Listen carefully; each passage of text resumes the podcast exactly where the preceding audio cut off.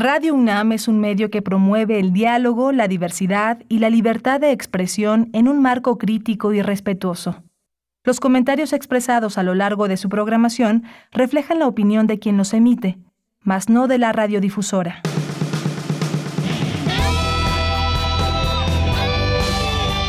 Prisma RU. Relatamos al mundo.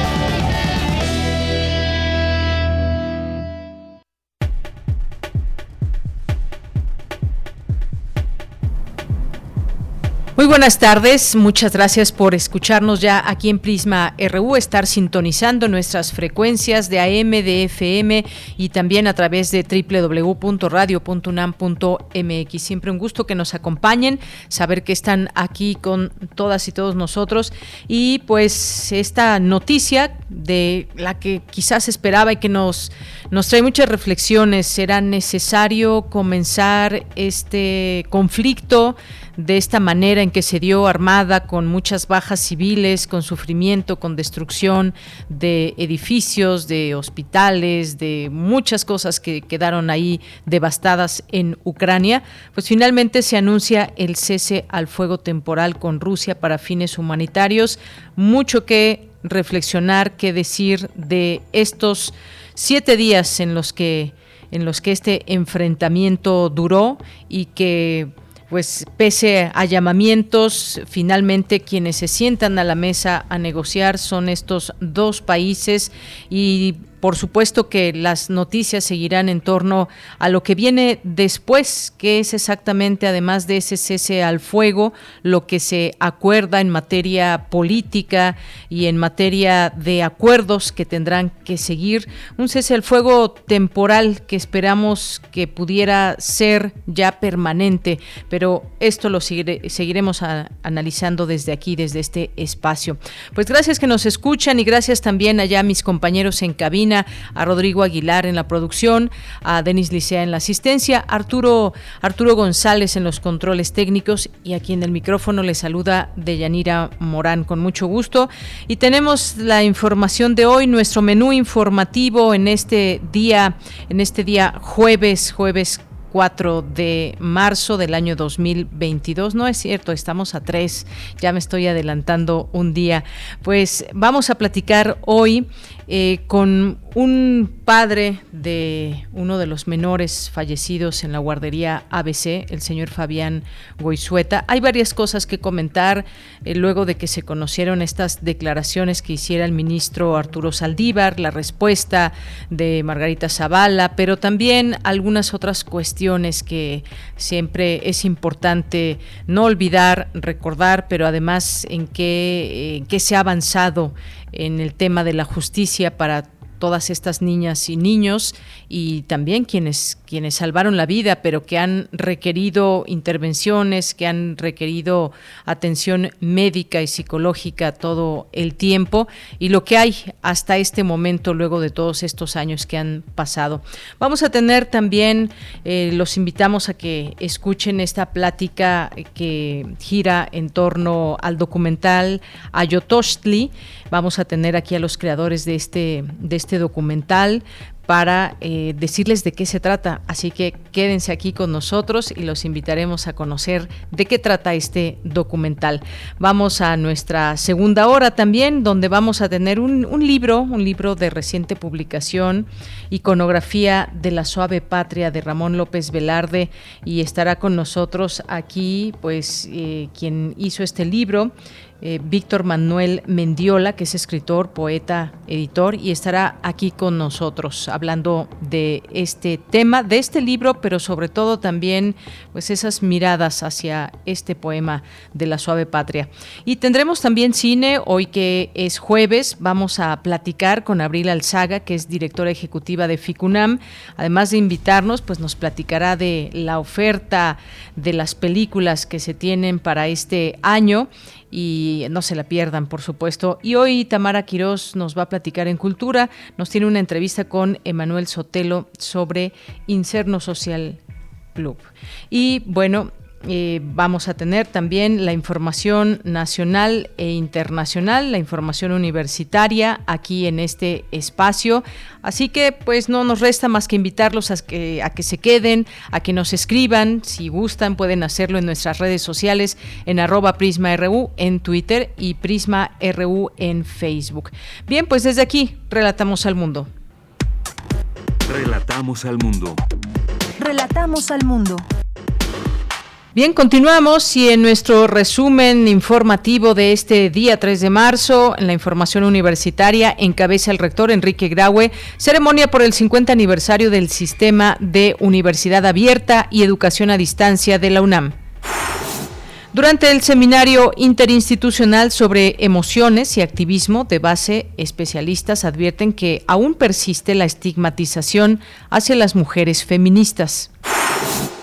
Señalan especialistas que actualmente existe mucha estigmatización hacia las mujeres feministas, es lo que le mencionábamos, especialistas participan en esta jornada pública, el derecho a la defensa de los derechos humanos y género, a propósito del caso Digna Ochoa y familiares versus México. En la información internacional, hoy por razones humanitarias, Rusia y Ucrania acuerdan cese al fuego temporal. Acordaron la creación conjunta de corredores humanitarios. Sin embargo, Rusia continúa su reclamo por la desmilitarización y desnazificación de Ucrania, así como el reconocimiento de la soberanía rusa sobre la península de Crimea. Y en los temas nacionales, este jueves se activó la alerta sísmica en la Ciudad de México por un sismo de magnitud 5.7 con epicentro en la isla de Veracruz. Al inicio se había informado que eran 6.2 eh, y pues seguramente muchas y muchos de ustedes que nos están escuchando en este momento quizás aún estaban en la cama o ya iban hacia el trabajo o estaban en casa y tuvieron que bajar rápidamente si viven en un edificio. Y bueno, pues lo que ya conocemos todos estos protocolos que hay que seguir cuando suena la alerta sísmica. El Servicio Sismológico Nacional informó que el movimiento telúrico también se percibió en Puebla, Oaxaca, Guerrero, Morelos y Guanajuato. Hasta el momento no se han reportado afectaciones. El presidente Andrés Manuel López Obrador afirmó que la economía de México va remontando pese a la pandemia de COVID-19. Confió que México saldrá adelante del nuevo reto que enfrenta en materia económica por la invasión de Rusia a Ucrania y las reacciones mundiales en que este conflicto militar ha provocado. Las investigaciones de las fiscalías de los estados de San Luis Potosí, Tamaulipas, Nuevo León y Coahuila concluyeron que Pedro Carrizales, exdiputado por el Congreso de San Luis Potosí y activista social, falleció en un accidente automovilístico ocurrido el 3 de febrero. La Secretaría de la Defensa Nacional incautó cerca de 3 millones de cartuchos para diversas armas de fuego, el cual afirmó constituye el más grande aseguramiento de municiones en la historia reciente del país. Hoy en la UNAM, ¿qué hacer y a dónde ir? Hoy es jueves de Gaceta UNAM y en su portada nos presenta el tema Comenzó la extinción. A través de este reportaje conoceremos más acerca de la llamada mortalidad en masa de especies, alertada por la ONU a consecuencia del cambio climático, que registra ya más de 8.000 especies de flora y fauna en peligro crítico de extinción. En este número de la Gaceta conocerás además los múltiples cambios que ocurren en el organismo al permanecer en el espacio exterior. Recuerda que la Gaceta de la UNAM se encuentra disponible de manera física y digital en el sitio oficial www.gaceta.unam.mx. Recuerda que hoy tienes una cita con la serie Al compás de la letra. El término incertidumbre guiará la ruta de la palabra y la invitada será la poeta colombiana Gloria Bernal Acevedo, abogada penalista y docente universitaria, autora de varios libros de poesía. Sintoniza nuestras frecuencias hoy en punto de las 18 horas por el 96.1 de FM, 860 de AM y en línea a través de nuestro sitio oficial www.radio.unam.mx.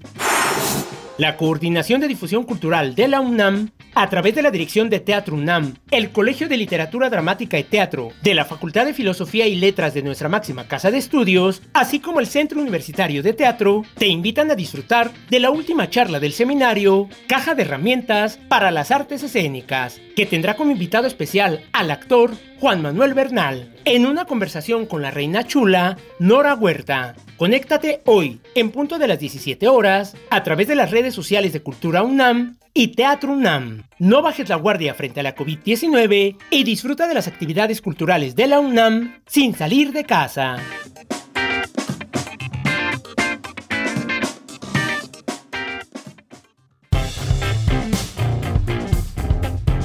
Campus RU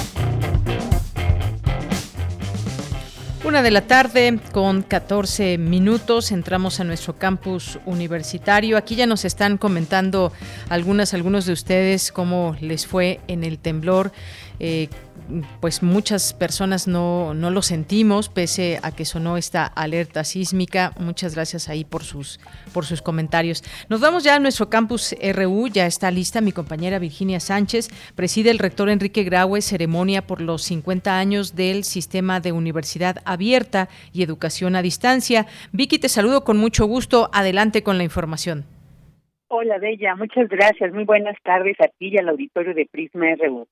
Hace 50 años la UNAM fue la primera institución en el país que puso en marcha un modelo educativo que permitiera una formación académica a quienes por diversas razones no pudieran asistir de manera presencial a la universidad. El sistema de universidad abierta, proyecto impulsado por don Pablo González Casanova, el cual ahora ya cuenta con 50 licenciaturas entre el sistema abierto de distancia, un bachillerato y más de una decena de modalidades a posgrado, y cuya población ya representa una décima parte de la población estudiantil universitaria. Asimismo, es importante reconocer la importancia de las bases firmes de este sistema de universidad abierta y de educación a distancia para que la universidad afrontara la pandemia, ya que gracias a sus contenidos y la capacitación que se tuvo, se pudo mantener el tránsito escolar de los estudiantes. Así lo señaló el rector Enrique Graue al presidir la ceremonia conmemorativa por el 50 aniversario del Sistema de Universidad Abierta y Educación a Distancia de la UNAM. Escuchémoslo. El sistema abierto a distancia seguirá cambiando y transformándose.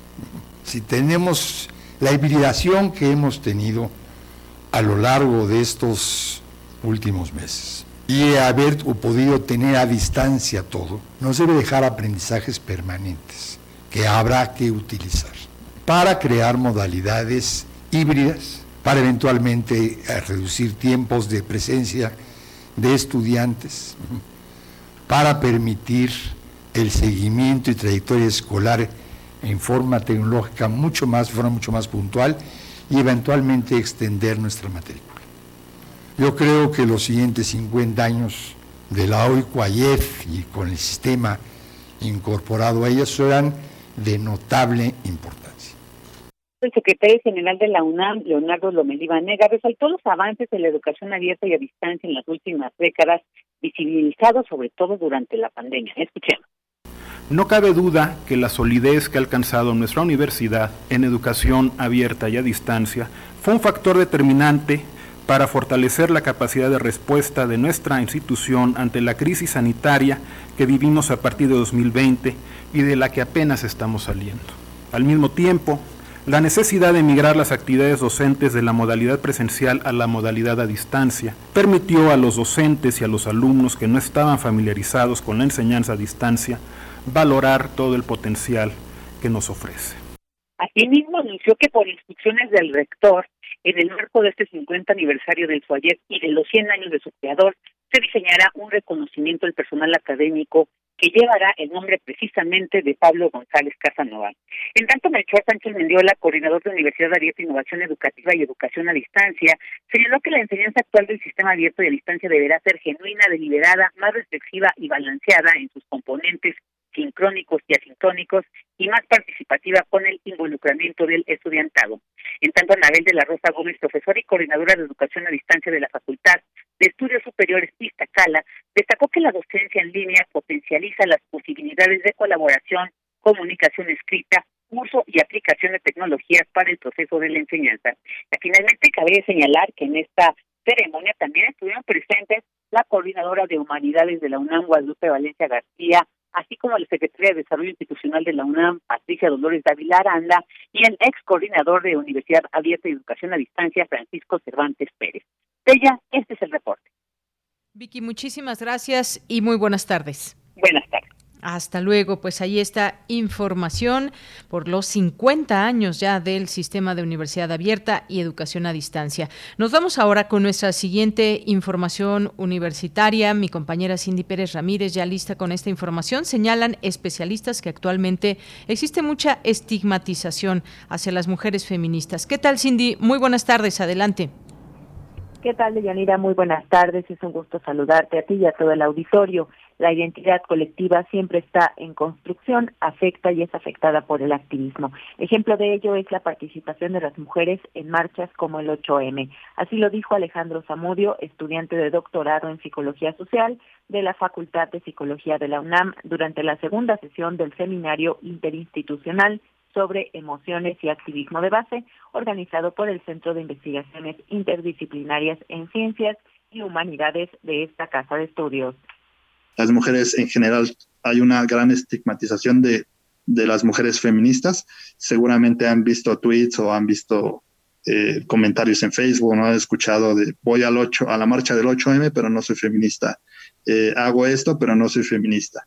Porque realmente hay una gran estigmatización en este contexto, en el mexicano, eh, de llamarse feminista y de alguna forma eso es, es, una barrera para que pues esta identidad sea más grande eh, eh, y se esparza más eh, para promover la acción colectiva, ¿no? Entonces, hay unas mujeres que no tienen identidad colectiva politizada, sufren un acto de violencia, van a una marcha, acaban en una marcha y ahí se politizan más. Entonces, es un ir y devenir. En el evento también estuvo Susana Larios Murillo, académica del Instituto Tecnológico y de Estudios Superiores de Occidente y TESO, quien se refirió a las emociones que surgen en la colectividad de mujeres como lo son la rabia y la culpa. Como la redirección de la culpa permite, ¿no? Como definir esta lucha, ¿no? Es decir, ya no siento culpa, ahora me apropio de la rabia y eh, redimensiono el, el, dolor para continuar eh, luchando. El enojo se tiene que regionar hacia otros lugares, ¿no? Hacia otros momentos, hacia otras personas, hacia otras estructuras, ¿no? Pienso en el Estado, pienso en la policía, pienso, ¿no? De Yanira, las siguientes sesiones del seminario interinstitucional sobre emociones y activismo de base eh, serán el día 7 de abril, 5 de mayo y 2 de junio. Esta es la información que tenemos. Cindy, muchísimas gracias y buenas tardes. Muy buenas tardes. Hasta luego. Y bueno, vamos ahora a presentarles a continuación esta información que tiene que ver con el conflicto de Ucrania y Rusia, que como les decía al inicio, ya hay este alto al fuego temporal y en torno pues habrá mucho que, que, señalar y en qué términos se da todo esto para saber qué viene después. Por lo pronto les dejamos esta información que tiene que ver también con pues la parte, la parte histórica de todo esto y bueno, pues mi compañera Dulce García nos presenta el siguiente trabajo. La operación militar especial, según la nombró Vladimir Putin, que desplegó Rusia en Ucrania, marca una nueva etapa en la historia entre estos dos países, así como en la relación entre Moscú y las potencias occidentales. Hay quienes dicen que los recientes movimientos abren los resquicios de la Guerra Fría debido a la histórica negativa de Rusia a aceptar el acercamiento de la OTAN y de la Unión Europea a aceptar la antigua República Soviética.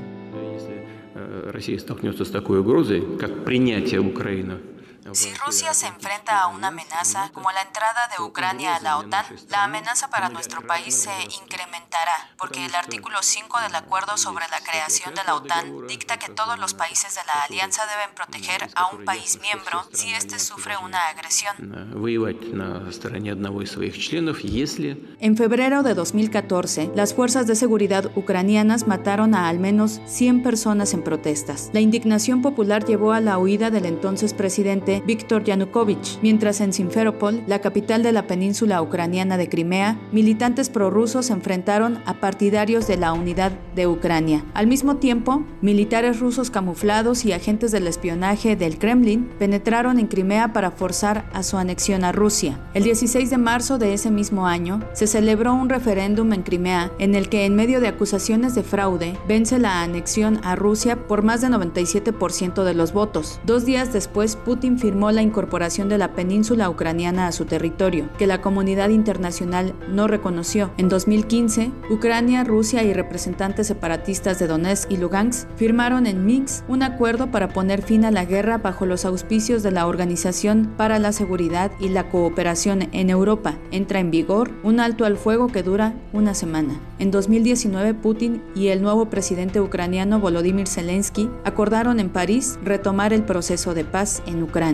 En 2021, 46 estados y organizaciones, entre ellas la OTAN, firmaron en Kiev la plataforma de Crimea en la que Occidente exige a Rusia la devolución de la península ucraniana. El 24 de febrero de 2022, pocos minutos después de las 6 de la mañana, el presidente ruso anunció la operación militar especial. Y cada día escuchamos y hacemos un recuento de las declaraciones de cada uno de los dirigentes incluidos en esta guerra. Pero ¿qué pasa con quienes la presencian? La llamada operación militar no ha parado y en medio de la constante incertidumbre, ciudadanos de Ucrania como Hannah Daikun, que actualmente se encuentra estudiando en la Universidad de Illinois en Chicago, temen por lo que viven día con día sus familias en medio de este conflicto. Mi familia es de una ciudad eh, que está en el este de Ucrania, que se llama Mariupol. Ah, mi ciudad, de hecho, está en la frontera de la guerra desde 2014, pues esos varios años, pero en 24 de febrero, cuando surgió la noticia del orden de Putin que va a empezar, como él dice, la operación militar en Ucrania. Ah, yo estando en Chicago marqué a mi mamá, era alrededor de cinco y media de la mañana en Ucrania. Ella me dijo que todo estaba bien, tranquilo, y en una hora y media me dijo que hubo dos explosiones fuertísimas al lado de su casa, que tembló su casa y así pues empezó un desastre, una guerra. Si antes hubo solamente una frontera de la guerra en el este de la ciudad, hoy día la ciudad está casi rodeada del ejército ruso. Las familias se han refugiado en diversos lugares, inclusive de forma separada porque es peligroso tratar de reunirse. Mi mamá, que desde el primer día ya escuchaban los disparos, ahorita ella vive en el hospital, es muy peligroso estar en mi casa, aparte no había luz y calefacción uh, varios días. Ahorita es eh, invierno y hace bastante frío. Por otro lado, mi uh, hermano y mi sobrina y mi cuñada están en otra parte de la ciudad que nunca vivían tan cerca de la guerra, ahorita están bajo de bombardeos. Hanna considera que Ucrania necesita apoyo. Se puede apoyar de diferentes formas. Uh, si no están de acuerdo, pueden uh, salir a la calle y protestar porque es una lucha también postcolonial de Rusia y yo creo que México, estando al lado de los Estados Unidos, nos pueden entender muy bien cómo es estar al lado de una fuerza muy grande Mientras tanto, el mundo sigue atento a las acciones militares que desde hace siete días siguen poniendo en riesgo constante a la población de Ucrania. Para Radio UNAM, Dulce García. Bien, pues muchas gracias, gracias a Dulce García. Y esta información que además de todo esto y que ya escuchábamos de voz de una ciudadana ucraniana que vive en México, la comunicación que tiene con su con su familia, yo creo que cada historia cada historia de quien ha vivido esta guerra, que ha presenciado algún bombardeo, que ha tenido que pues resguardarse, ya sea en una estación del metro, en los sótanos y demás, tendrá esa parte, esa parte tan sensible cuando llegan eh, disparos y llegan además a la población civil. Hace unos minutos le decía al entrar en el informativo que Ucrania anunció cese al fuego temporal con Rusia para fines humanitarios. Esta información que se da a conocer eh, y es que se llegó a un acuerdo para realizar el cese al fuego temporal. Esto con información del asesor presidencial de Ucrania, Mijailo Podolyak Y de acuerdo con agencias internacionales, se abrirá un corredor humanitario para que se pueda enviar ayuda a los civiles y realizar evacuaciones.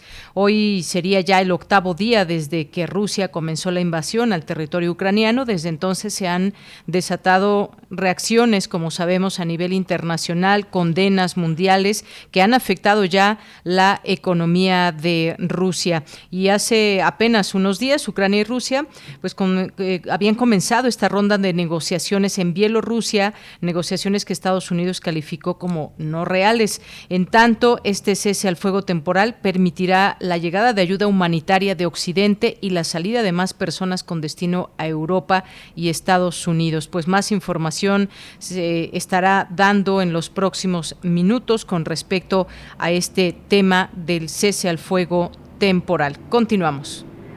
Porque tu opinión es importante, síguenos en nuestras redes sociales, en Facebook como Prisma RU y en Twitter como arroba PrismaRU. Bien, es la una de la tarde con 29 minutos. Tenemos en la línea telefónica al señor Fabián Goizueta Sandoval. El señor Fabián es papá del menor Daniel Alberto, eh, quien perdió la vida en el incendio de la guardería ABC. Señor Fabián, es un gusto recibirlo en este espacio. Muy buenas tardes.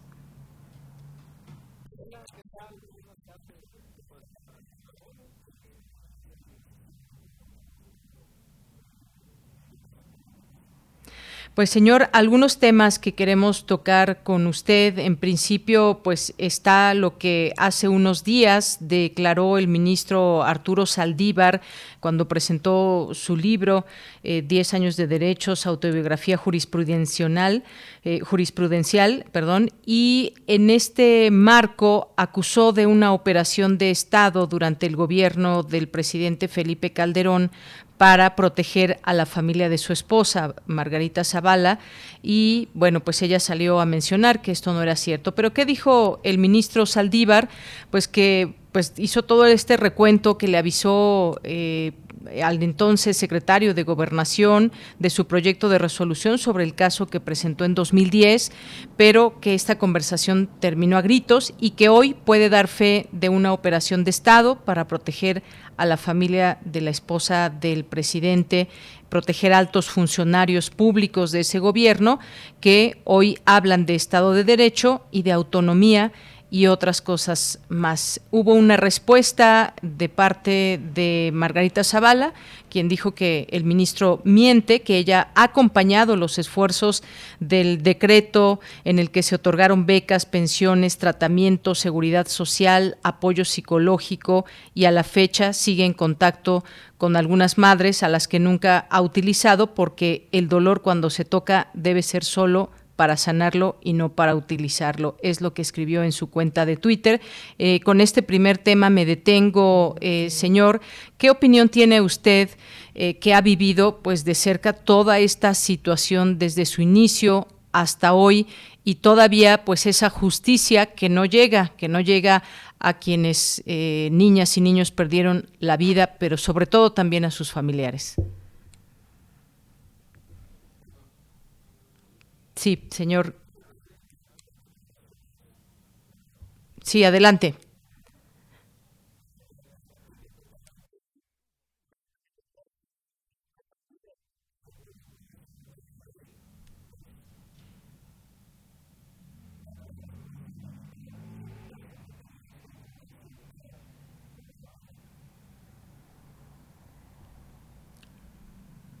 Bueno, Ah, intentaremos recuperar esta comunicación.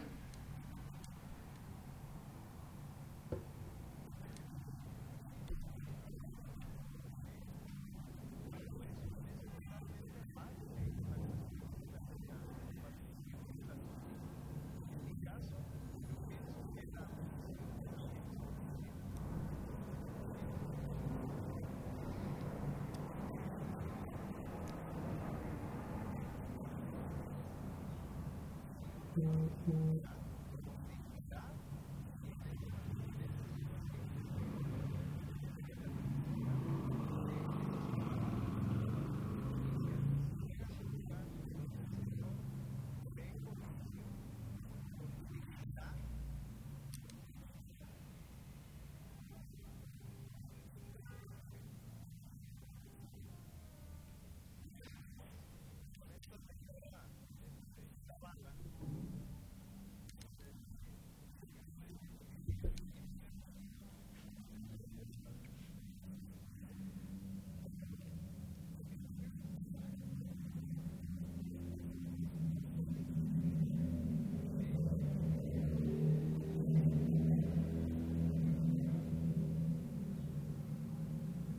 Muy bien, señor. Eh, por otra parte, sí. Sí, le escuchamos. Es que de pronto se nos va el, audio y dejamos de escuchar esta última parte que nos decía de, de Margarita Zavala. Bueno, si le parece bien, vamos a retomar esta comunicación, a ver si podemos marcarle directamente a su teléfono.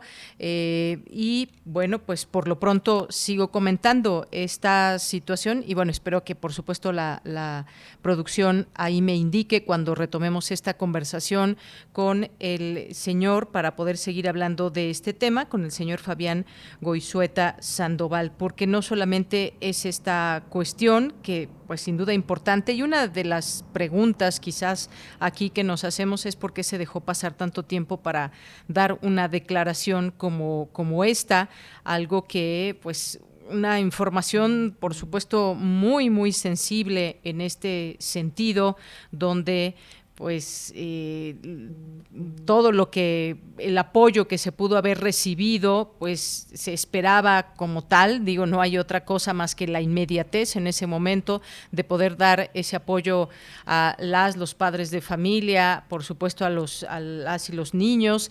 Pero pues tiempo después años después se da a conocer esta información y por eso queríamos también comentarles eh, comentarle y que nos dijera alguno de las madres o padres de familia cuál era su opinión sobre todo esto.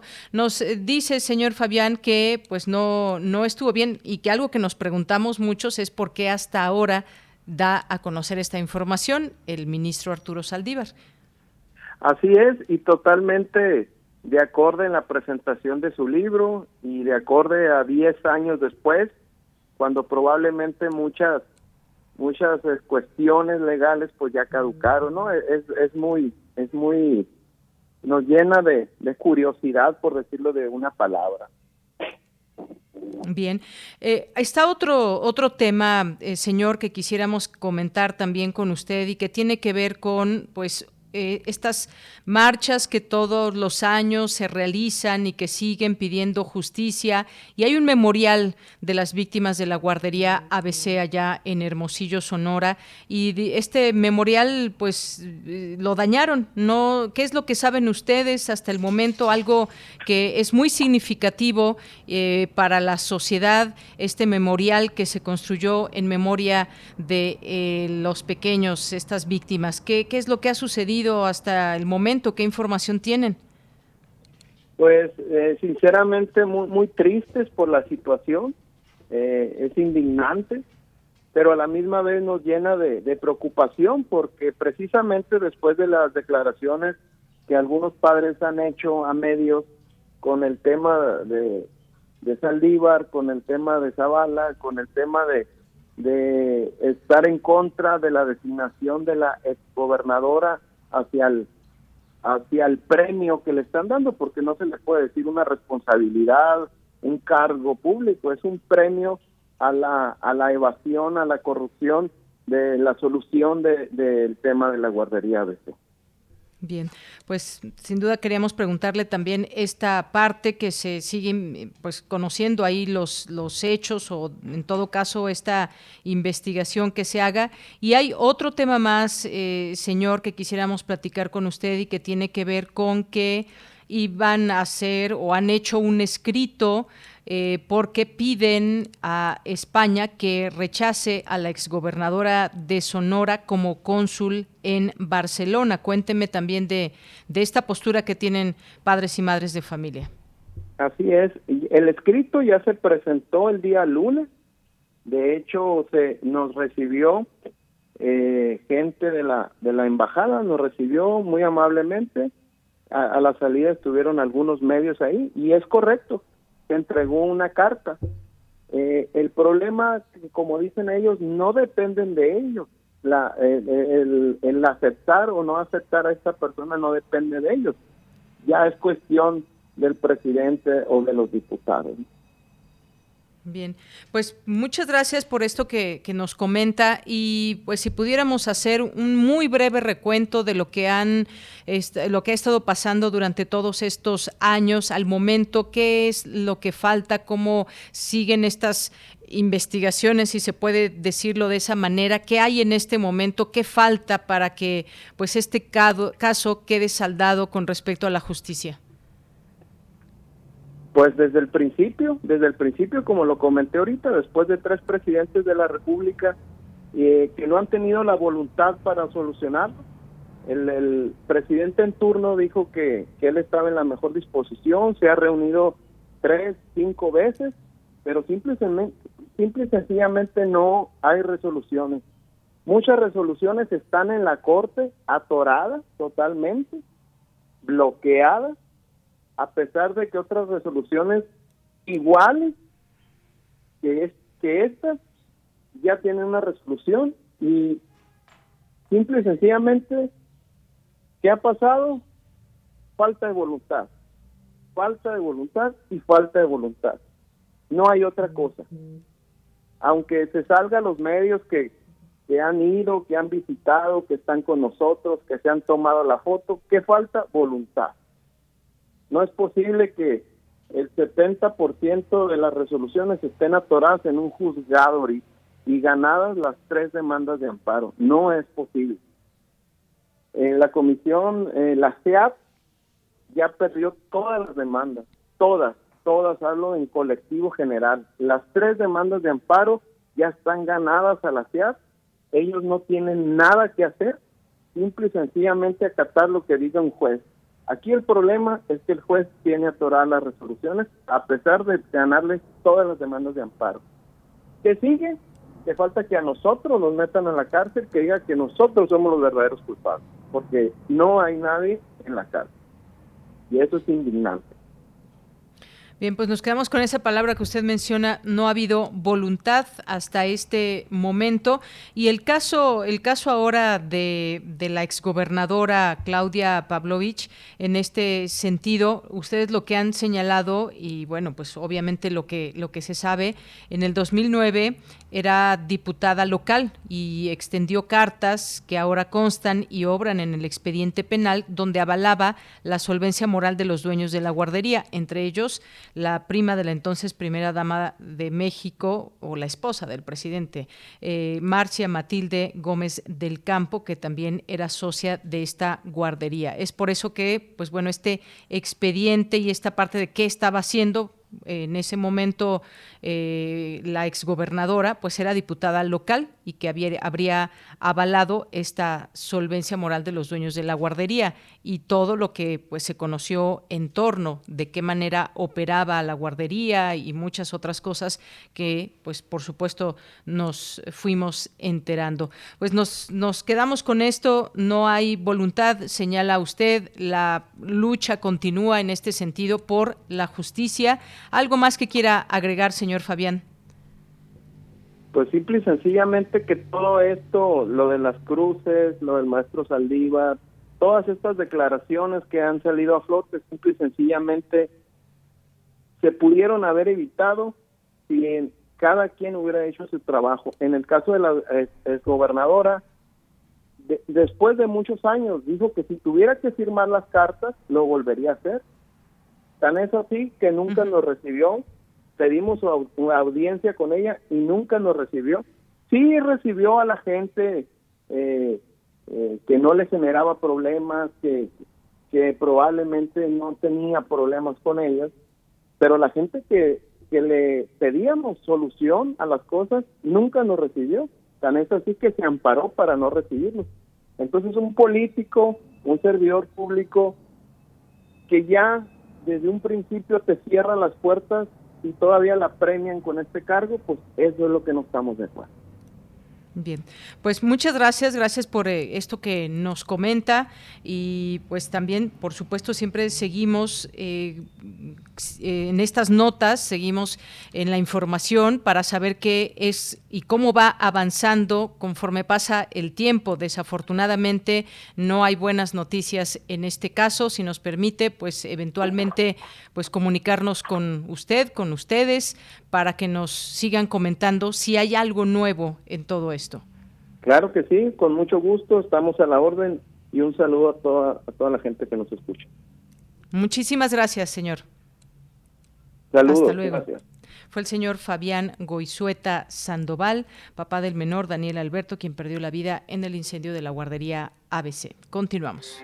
Porque tu opinión es importante, síguenos en nuestras redes sociales, en Facebook como Prisma RU y en Twitter como arroba PrismaRU. Tu opinión es muy importante. Escríbenos al correo electrónico prisma.radiounam@gmail.com. Bien, continuamos, continuamos, es la una de la tarde con 44 minutos y en un momentito más estaremos platicando aquí con Víctor Méndez Villanueva, que ha hecho un trabajo, un documental que se llama Ayotochtli y que, bueno, dejemos que él nos platique de qué se trata y me dicen que ya está en la línea telefónica. Agradezco mucho que nos tome esta llamada. Víctor Méndez Villanueva es jefe de producción audiovisual y multimedia del CEICH UNAM y está aquí con nosotros. ¿Qué tal, Víctor Méndez? Bienvenido, buenas tardes. Hola, ¿qué tal, Deyanira? Muchas gracias. Pues gracias a ti por tomarnos esta llamada. Me gustaría que nos platiques un poco sobre este documental a nuestro público que en este momento nos está escuchando. Cuéntanos, por favor.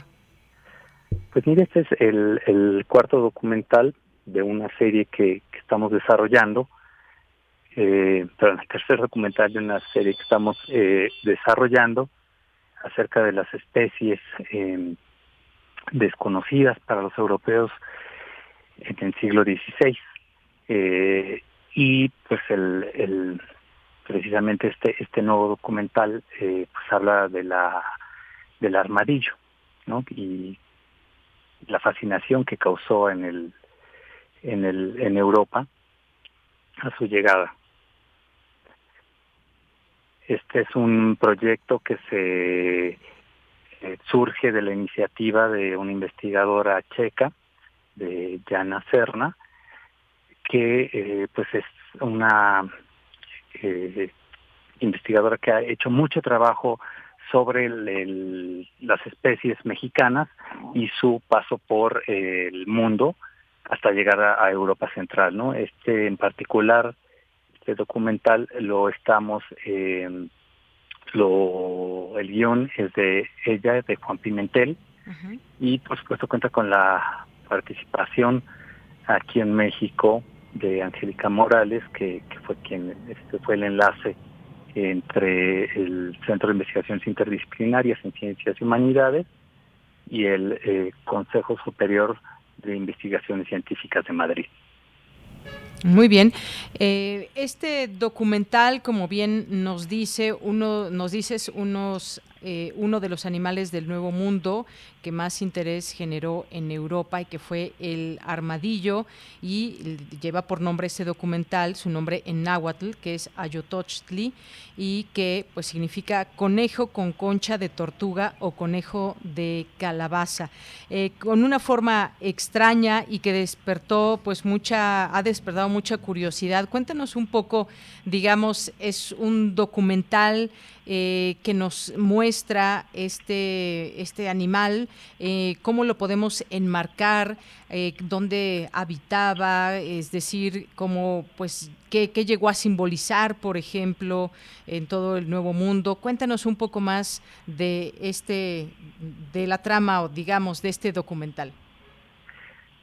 Sí, bueno, lo, lo que trata el documental es de explicar, ¿no? Precisamente este tránsito, ¿no? De, del armadillo desde México hasta llegar precisamente a, los palacios europeos, a los eh, gabinetes de curiosidades en Europa, donde pues causó mucho mucho revuelo, no su forma eh, extraña para los ojos eh, de aquel continente, pues era muy llamativa. Entonces eso es lo que tratamos de reflejar, también cuáles son los los usos eh, que se le atribuían, ¿no? Para curar ciertas enfermedades eh, de moda en esa época y que pues ahora eh, parecieran eh, descabellados, ¿no? Pero sin embargo, bueno, lo desconocido, los eh, los animales desconocidos siguen causando mucha admiración, ¿no? y le seguimos atribuyendo en la actualidad muchas muchas propiedades. No tenemos actualmente el, incluso en peligro algunas especies, el rinoceronte, eh, eh, al quien se le atribuyen propiedades curativas al cuerno o afrodisíacas, ¿no? al, pangolín, a, algunas especies. Y esa misma, de esa misma manera, pues sucedía, sucedía en, el origen de, del, de cuando los europeos entraron a conocer esa especie. Entonces, poquito se trata de, de reflejar eso. Me parece que es una eh, investigación muy cuidada, muy trabajada, que trata de dar cuenta de no solamente de ese tránsito, de cómo, cómo fue, por qué países pasó, sino de cómo lo veían, cómo lo veían los europeos del siglo XVI al, al armadillo y por qué les causaba tanta fascinación. Efectivamente. Y Víctor, cuéntanos, y quienes nos están escuchando y demás, dónde pueden ver próximamente o cómo pueden eh, conocer este documental. Bueno, el documental va a estar eh, disponible a partir de mañana eh, en el canal del Centro de Investigaciones Interdisciplinarias en Ciencias y Humanidades, CEICH, con doble I, CEICH UNAM, en YouTube. Entonces, este, ahí pueden verlo. Eh, si quieren desvelarse un poquito, desde las 12 de la noche va a estar disponible. Y pues los invitamos también a ver los demás documentales de la, de la serie que tienen que ver con, con eh, la Nochebuena, que tienen que ver con el Cempasúchil, y esperar el próximo que estamos ya trabajando sobre la Dalia. Muy bien. Bueno, pues muchísimas gracias. También quiero comentar aquí, Víctor, que eh, tenemos ya eh, este tráiler de este documental en nuestras redes sociales para que puedan echarle un ojo, para que vean, eh, pues se den cuenta de qué va y todo esto que nos has platicado, porque pues es un, un trabajo, un trabajo sobre todo muy interesante. ¿Qué nos quiere mostrar? Bueno, pues ahí ya tú nos diste pauta a ello. Dejemos ahora que nuestras y nuestros radioescuchas lo puedan ver, puedan disfrutarlo y puedan conocer de este armadillo. Pues muchas gracias. No sé si quieras comentar algo más, Víctor. Pues nada más, como les ya les decía, invitarlos a, ver las, eh, los demás productos de la serie, del canal y agradecerte el espacio. Bueno, pues no tienes de qué. Muchísimas gracias y pues ya estaremos viendo completo este documental de Ayotochtli. Muchas gracias. Gracias. Hasta luego, muy buenas tardes. Fue Víctor Méndez Villanueva, jefe de producción audiovisual y multimedia del Centro de Investigaciones Interdisciplinarias en Ciencias y Humanidades, el CEICH, de la UNAM. Porque tu opinión es importante, síguenos en nuestras redes sociales, en Facebook como Prisma RU y en Twitter como arroba PrismaRU.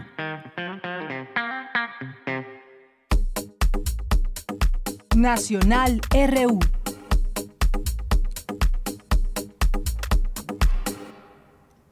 Bien, pues continuamos aquí en Prisma RU, en notas, algunas notas nacionales que compartir con ustedes.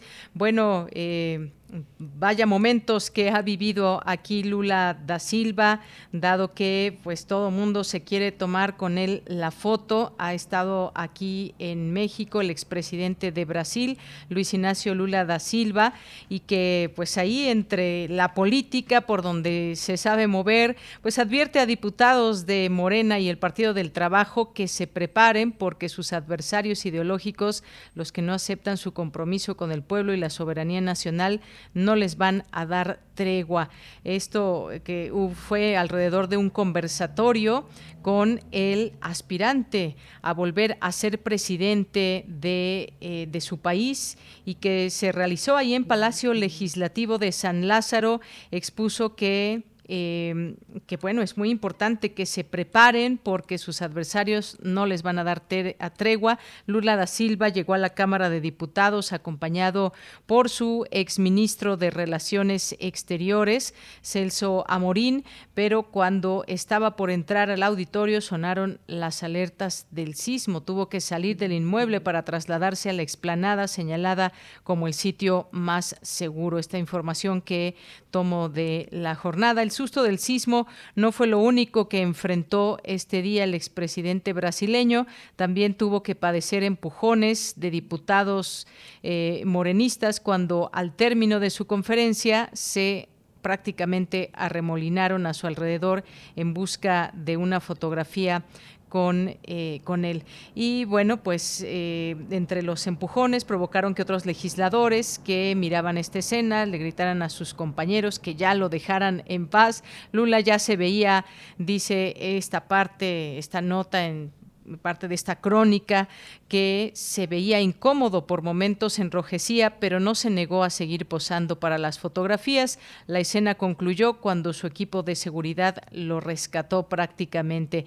Pero en su discurso, el brasileño dijo saber de la pelea de México por recuperar su energía eléctrica y recordó que en su país existe una empresa del Estado productora del energético.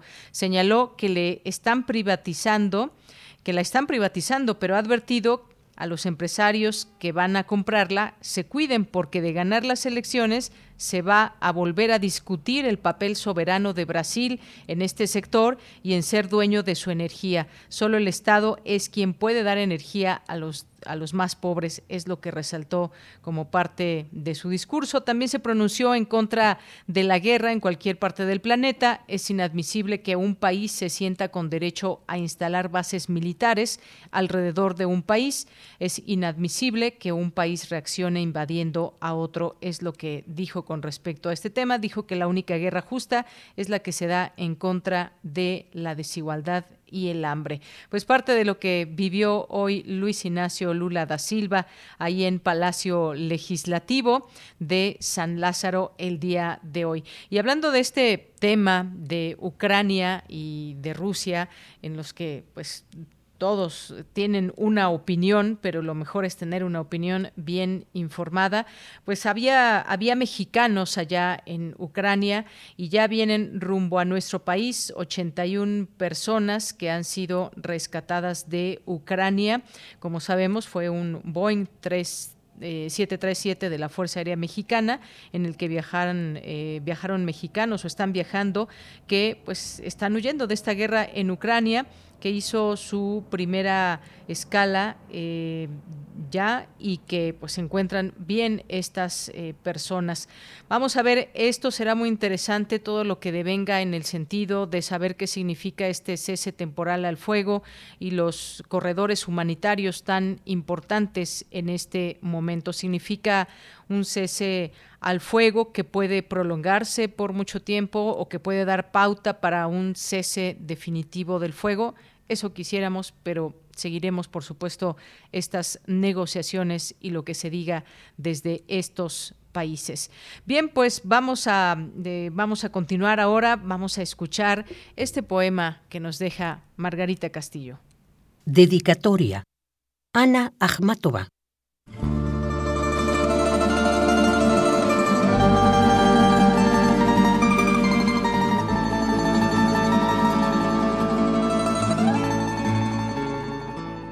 Las montañas se doblan ante tamaña pena y el gigantesco río queda inerte.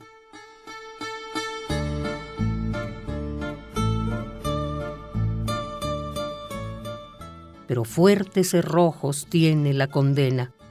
Detrás de ellos, solo mazmorras de la trena y una melancolía que es la muerte.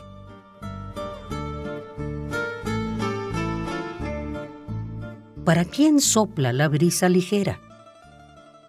¿Para quién es el deleite del ocaso? Nosotras no sabemos. Solo oímos el odioso chirriar de llaves carceleras y del soldado del pesado paso. Nos levantamos de madrugada y caminábamos por la ciudad incierta para encontrar una a la otra muerta, inanimada, bajo el sol o la niebla más cerrada.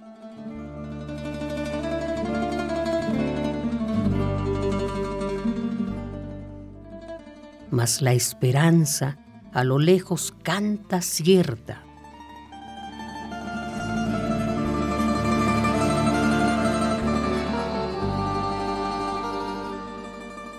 la sentencia y las lágrimas brotan de repente, ya de todo separada.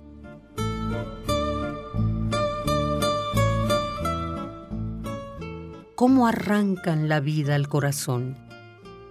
Dolorosamente, como si hacia atrás la derribaran brutalmente. Pero marcha, vacila aislada.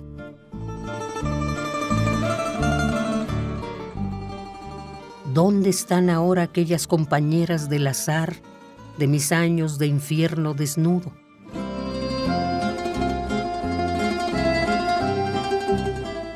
En la borrasca siberiana, ¿cuál es su soñar que las imaginan en el círculo lunar?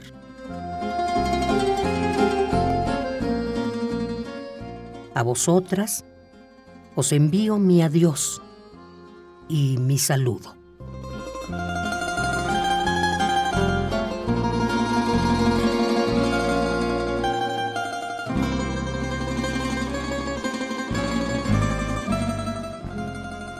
Dedicatoria. Ana Akhmatova.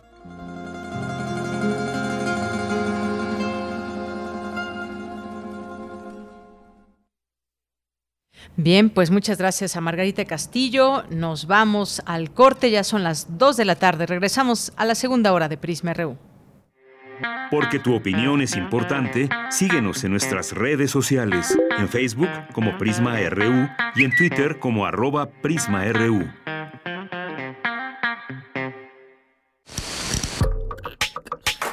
Estamos donde tú estás.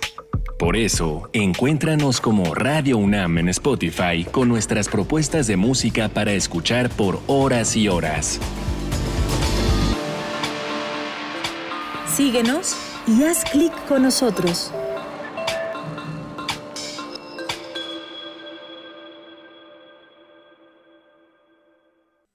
El corazón es la caja de ritmos que orienta nuestro camino. Sigámoslo. Que la música sea su alimento. Miocardio, la génesis del sonido. Una transfusión sonora de Radio UNAM para tus oídos. Viernes, 18.15 horas. Retransmisión, domingos a las 14.30 horas.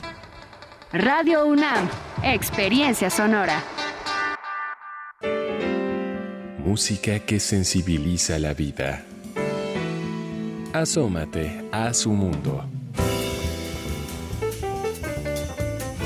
Panorama del Jazz con Roberto Aimes. Lunes a viernes a las 19 horas por el 96.1 de FM y el 860 de AM. Radio UNAM. Experiencia sonora. Este 10 de abril participaremos en el ejercicio de revocación de mandato. Para cuidarnos, el INE implementará protocolos sanitarios en todas las casillas. Debemos usar cubrebocas y respetar la sana distancia. Nos aplicarán gel antibacterial. Solo tú tocarás tu INE, la marcarán y te colocarán tinta indeleble. Si quieres, puedes traer tu propia pluma o utilizar el marcador del INE. El ejercicio de revocación de mandato va y va muy bien. Este 10 de abril participa y celebremos nuestra democracia. ¿Mi INE? Nos une. Aire recibes, metal vibrante, brisa que orienta a los extraviados y estremece a los amorosos. La música para trompeta, salsa, jazz, balada, está en Viento de bronce. Con Juan Arturo Brennan, lunes a viernes 6.40 de la mañana y 15 horas. Radio UNAM, experiencia sonora.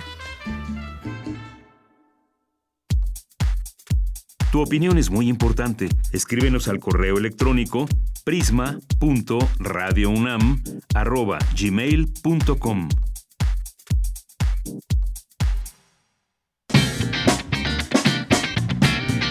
Mañana en la UNAM, ¿qué hacer y a dónde ir?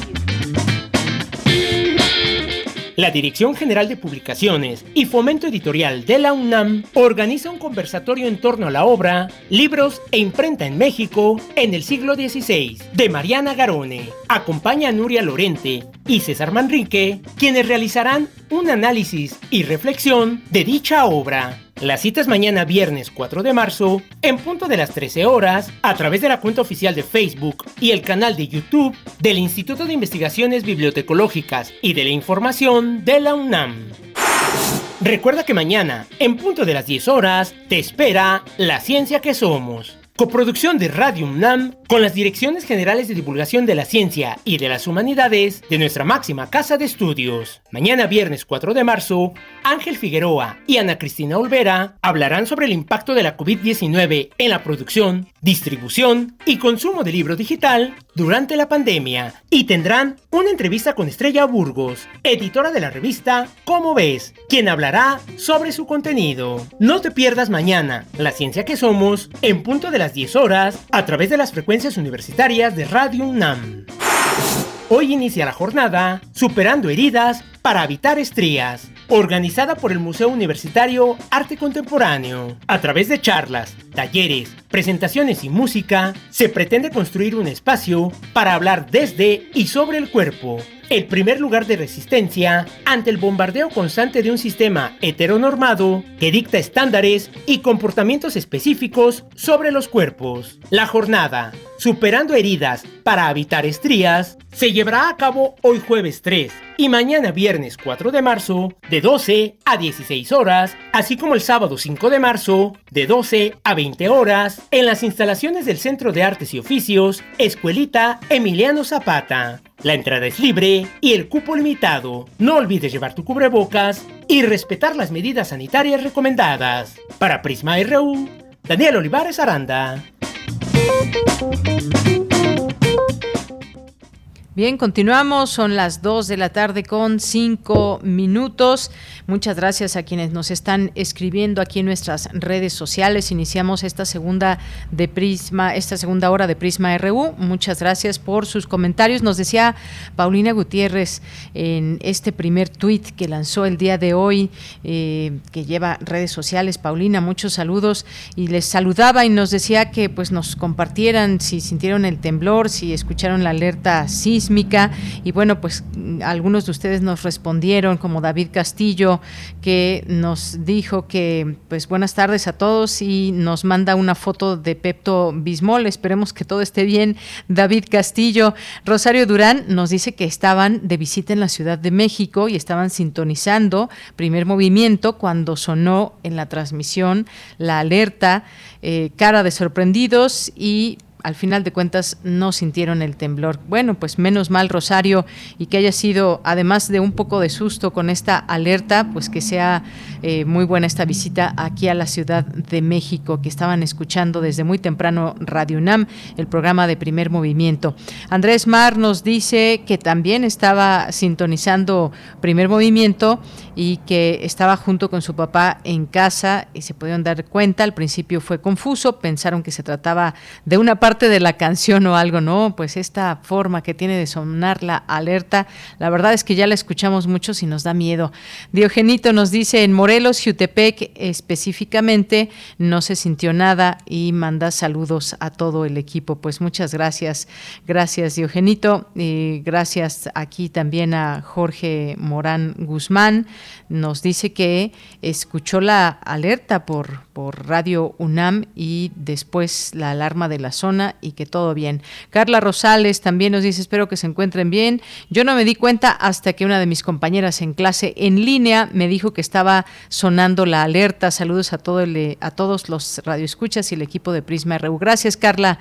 Gracias, Carla Rosales. Andrea Smart también nos dice que realmente no sintió el temblor, pero que espera que todos se encuentre, me encuentren bien y muchos saludos. Guerrero nos dice, todo bien, realmente tampoco no lo sentí. Me di cuenta por el sonido de la alerta sísmica. Todo tranquilo, muy buen día.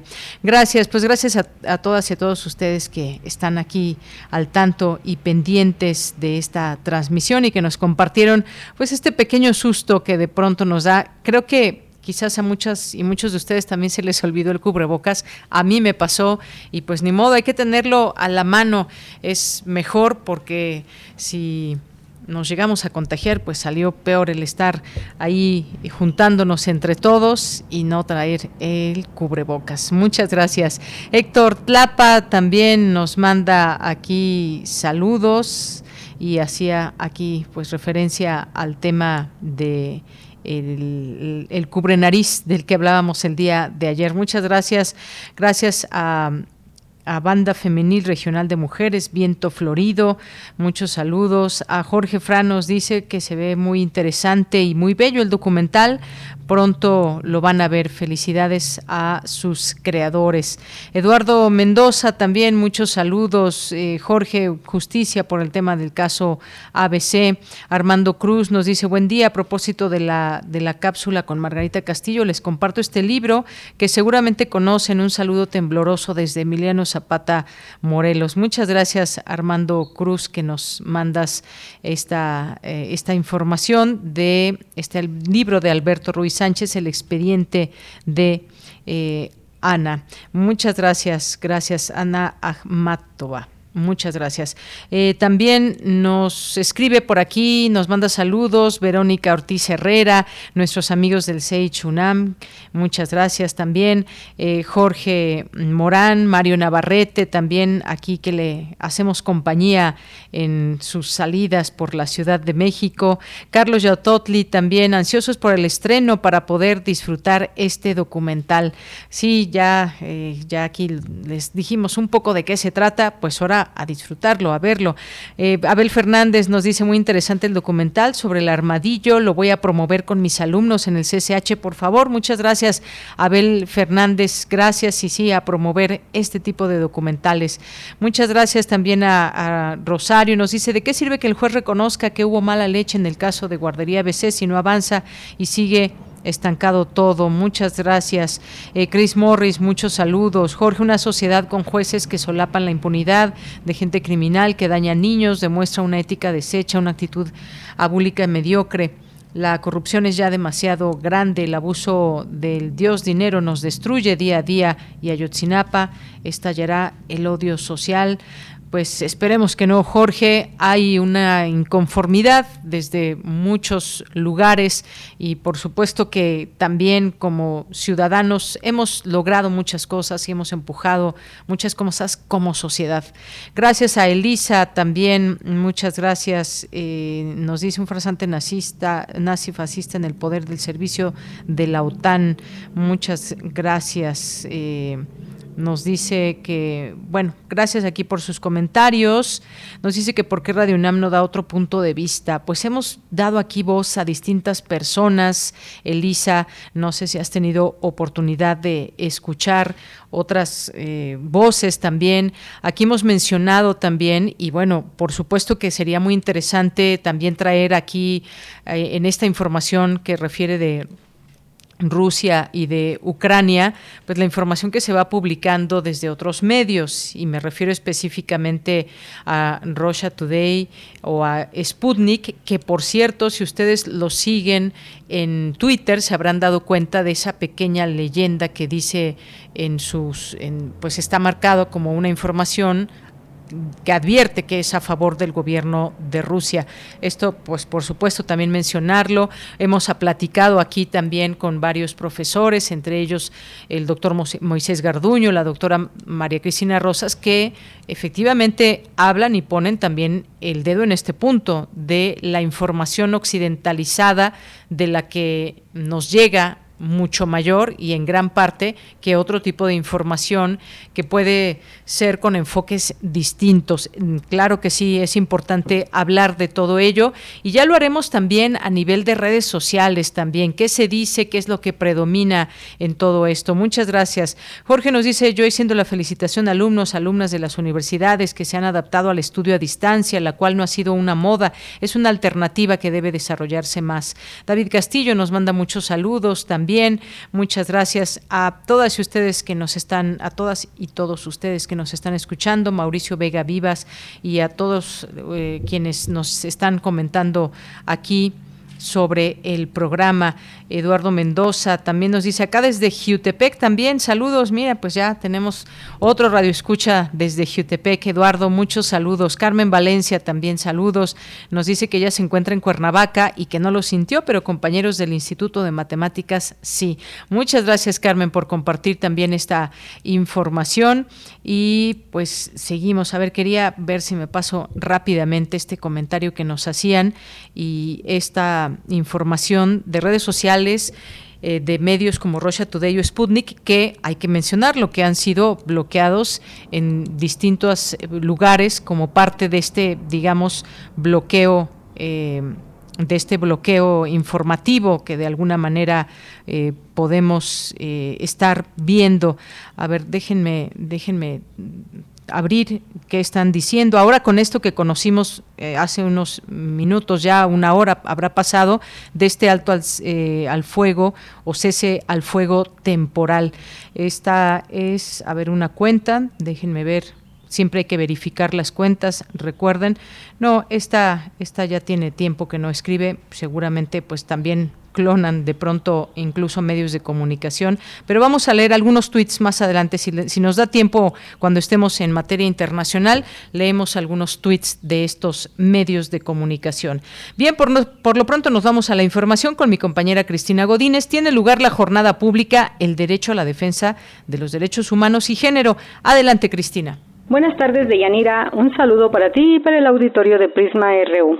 En el Instituto de Investigaciones Jurídicas de la UNAM tiene lugar la jornada pública El derecho a la defensa de los derechos humanos y género. Esto a propósito del caso Digna Ochoa y familiares versus México por la sentencia de la Corte Interamericana de Derechos Humanos a 20 años de la muerte de Digna Ochoa. Para Magdalena Cervantes Alcaide, del Instituto de Investigaciones Jurídicas, a pesar de la sentencia, aún no llega la justicia para los familiares, porque queda pendiente el cumplimiento de la misma. Tener que seguir luchando para que esa sentencia se cumpla, tener que estar detrás del Estado presionando para que lo que se ha comprometido a cumplir lo lleve a cabo, ¿no? Yo la verdad es que con la experiencia la poquita experiencia que tengo de los casos de México, pensaría que si las víctimas no están detrás de la decisión, las sentencias se quedan en papel. Entonces, sé que es bien complicado para la familia por el tiempo que se pone, por el esfuerzo, porque uno deja cosas, ¿no? Por hacer eso, pero creo que eh, la familia hace un rol fundamental. Jesús Ochoa, hermano de Digna, se refirió a lo que para la familia significó la sentencia de la Corte. Para nosotros es algo muy importante porque Vaya, eh, tenemos la oportunidad, aún después de 20 años, posiblemente los autores materiales o intelectuales posiblemente ya hayan fallecido, pues nosotros lo que queremos es también eh, reivindicar la imagen de digna, limpiar la imagen de digna. Desafortunadamente o afortunadamente los casos que llevó digna fueron casos muy relevantes, muy complicados, y se da la casualidad, si nosotros somos observadores, bueno, somos, observamos bien y analizamos bien, en todos los casos que llevaba Digna Ochoa, atrás de todos ellos estaba el ejército. Esmeralda Rosamena de Triviño, comisionada integrante de la CID, habló de quién fue Digna Ochoa. Una mujer, a una abogada, a una defensora, a una catequista que entregó su vida por la defensa de los derechos humanos de las personas. Es un reconocimiento, es un homenaje que se le hace en este momento a Digna Ochoa y a sus familias que por tantos años tuvieron que trabajar sobre la búsqueda de justicia. Deyanira, este es mi reporte. Buenas tardes. Muchas gracias, gracias Cristina Godínez, gracias por esta información y nos vamos ahora, nos vamos ahora antes de irnos a la información internacional. Sí, nos vamos a la información internacional con Radio Francia.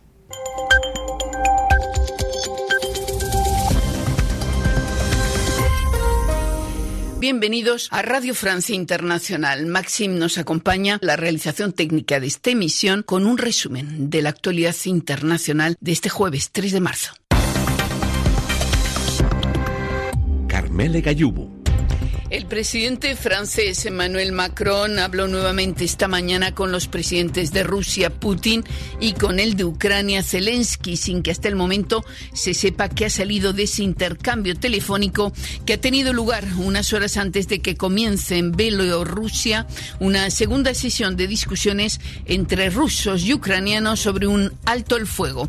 Macron, en su segunda locución anoche, desde el inicio de la invasión rusa, llamó a los franceses a la unidad y aseguró que su primer deber es protegerles de las consecuencias de ese conflicto. También el ministro de Economía de Alemania informaba hoy a la población que las sanciones contra Rusia tendrán importantes repercusiones económicas.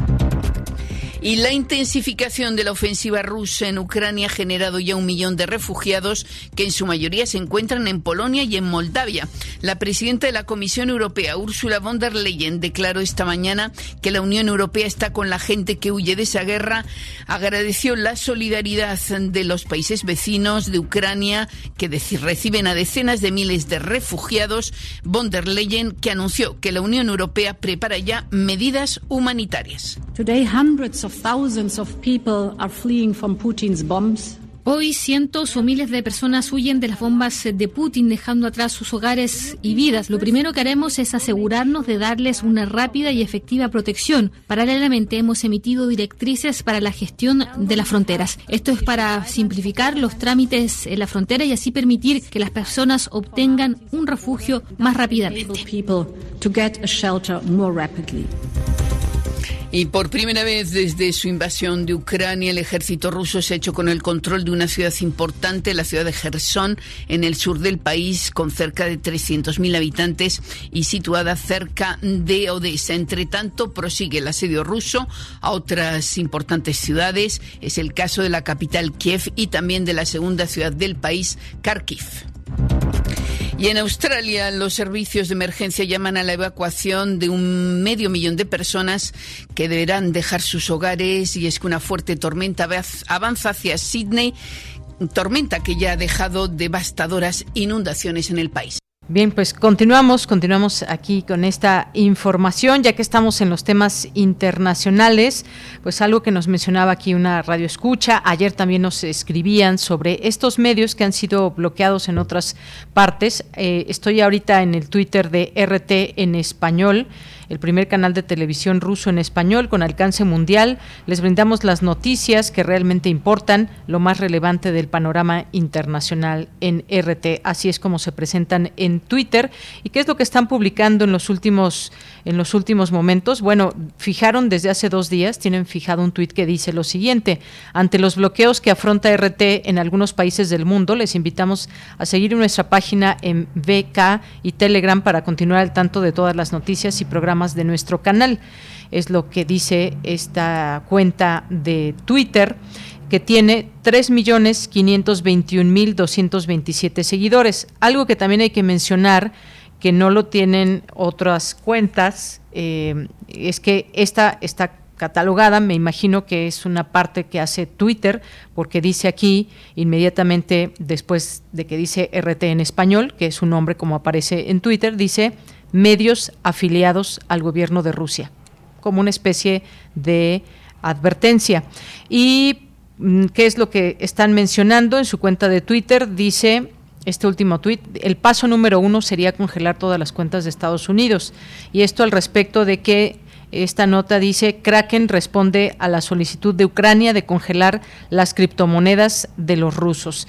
¿Qué más eh, dicen en sus últimos tweets? Dice, China desaprueba la resolución de la Agencia Nuclear de la ONU que condena las acciones de Rusia en Ucrania. Eh, también en esta otra nota que publica RT hace 51 minutos dice cómo ¿Cómo puede no ser racista y firmar decretos que prohíben el ruso?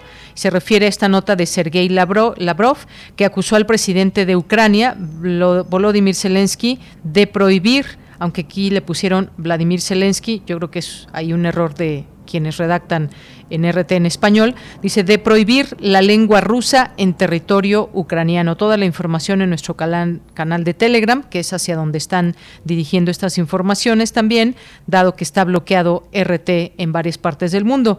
También dice, por ejemplo, aquí Bloomberg, el mayor puerto de Europa podría perder más de 33 mil millones de dólares por las sanciones impuestas contra Rusia. IKEA cierra temporalmente sus tiendas en Rusia y Bielorrusia. A su vez, también hay otro, otra cuenta que se llama RT Última Hora y dice Estados Unidos impone sanciones contra el portavoz del Kremlin y otros miembros de la élite rusa. Otro tuit dice llega a Ucrania ayuda humanitaria desde distintas regiones de, Rusia, eh, de Rusia de, distintas regiones rusas. Esto es lo que se está mencionando también. Eh, Zelensky, Ucrania recibe armas y cuenta con 16 mil voluntarios. El presidente ucraniano afirma que Ucrania recibe armas diariamente de sus socios y que unos 16 mil voluntarios han llegado al país para tomar las armas. Algunos de los tweets que está publicando esta cuenta de RT en español y que pues no, no nos da miedo leerlo ni mucho menos, es parte también de las informaciones que se publican en este canal ruso y que pues tienen también aquí su parte en español, RT en español. Bien, pues vamos a continuar ahora con la sección de los jueves. Hablemos de género y más en esta ocasión, derechos sexuales y reproductivos eh, y consentimiento. Adelante. La unidad de género de la Coordinación de Difusión Cultural UNAM presenta Hablemos de género y más sin censura y sin estigmas.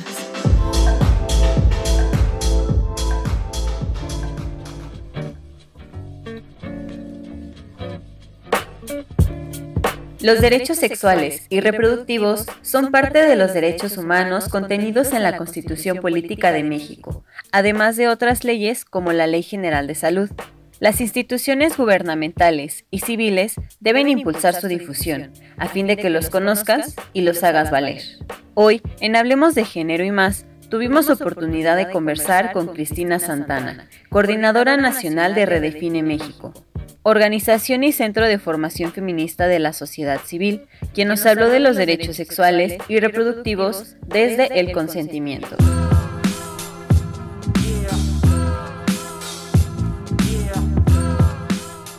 ¿Qué son los derechos sexuales? Bueno, los derechos sexuales son derechos que gozamos todas las personas por, por existir, porque la sexualidad es, un, es una dimensión central de todos los seres humanos que está presente en todas las etapas de nuestra vida y que buscan el disfrute pleno de nuestra sexualidad y el placer para el goce de nuestra salud y nuestro bienestar físico, mental y social. Eh, existe una cartilla la cual condensa los 14 derechos sexuales y reproductivos y que pueden encontrar si, si, buscan en Google cartilla de los derechos sexuales y reproductivos. Y bueno, estos derechos están fundamentados en las leyes mexicanas, en normas oficiales y en tratados internacionales y que bueno, nos dan este marco normativo para el disfrute de nuestros derechos. Cuando hablamos de tener derechos sexuales y reproductivos, además de nosotras y nosotros mismos, ¿quiénes deben hacer cumplir estos derechos, Cristina? ¿Quién debe velar por ellos? Pues es labor del Estado garantizar que todas las personas estemos gozando de nuestros derechos sexuales y reproductivos, pero bueno, sabemos que, que hay muchos déficits, muchas brechas para poder gozar plenamente de estos derechos y entonces, bueno, ahí es donde entra la ciudadanía organizada, eh, en, en, nuestro caso, bueno, Redefine México, en la cual eh, pues impulsamos que los, estos derechos se difundan, se conozcan, que todas las personas pues sepan a qué tienen derecho, eh, en, por ejemplo, en, en, temas de consentimiento, pues que sepamos que, que, nos, que cada persona pues debe decidir con quién vincularse, con quién no, que se puede decir que no y que bueno, estas, estos derechos en teoría deberían estar velados y protegidos por el Estado.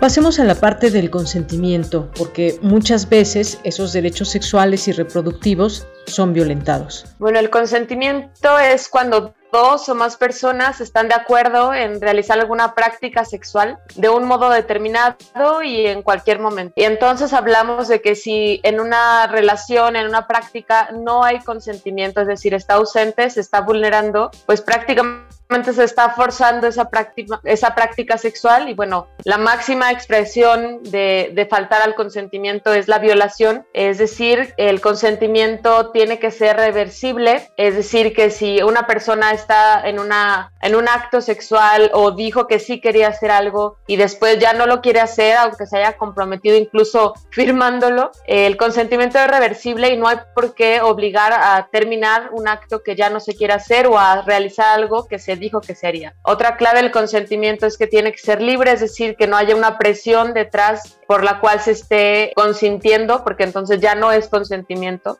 El consentimiento tiene que ser entusiasta y esto es muy, muy importante porque si la persona se encuentra con alguna pérdida de conciencia, se encuentra medicada dormida, si se encuentra, eh, o sea, medicada me refiero a que le lleve a un grado de inconsciencia, eh, si se encuentra dormida, si se encuentra borracha, drogada, entonces no, no está eh, como en posibilidades de dar ese consentimiento. También es importante decir que el consentimiento tiene que ser específico, es decir, decir que sí para alguna acción sexual no significa decir que sí para todas, entonces si una persona decide tener una relación con alguien, no significa que esté sintiendo todo el abanico de prácticas y posibilidades que pueden suceder con esta persona. Y pues muy importante decir que el consentimiento tiene que ser informado. Entonces, pues para poder decir que sí o que no algo, pues tenemos que saber a qué nos están invitando, qué nos están ofreciendo, de qué va esa, ese encuentro. Cristina, ¿cuáles son las problemáticas que más se pueden destacar en México al hablar de derechos sexuales y reproductivos? Pues justo nos encontramos en un momento muy complejo porque, pues bueno, México tiene, es el primer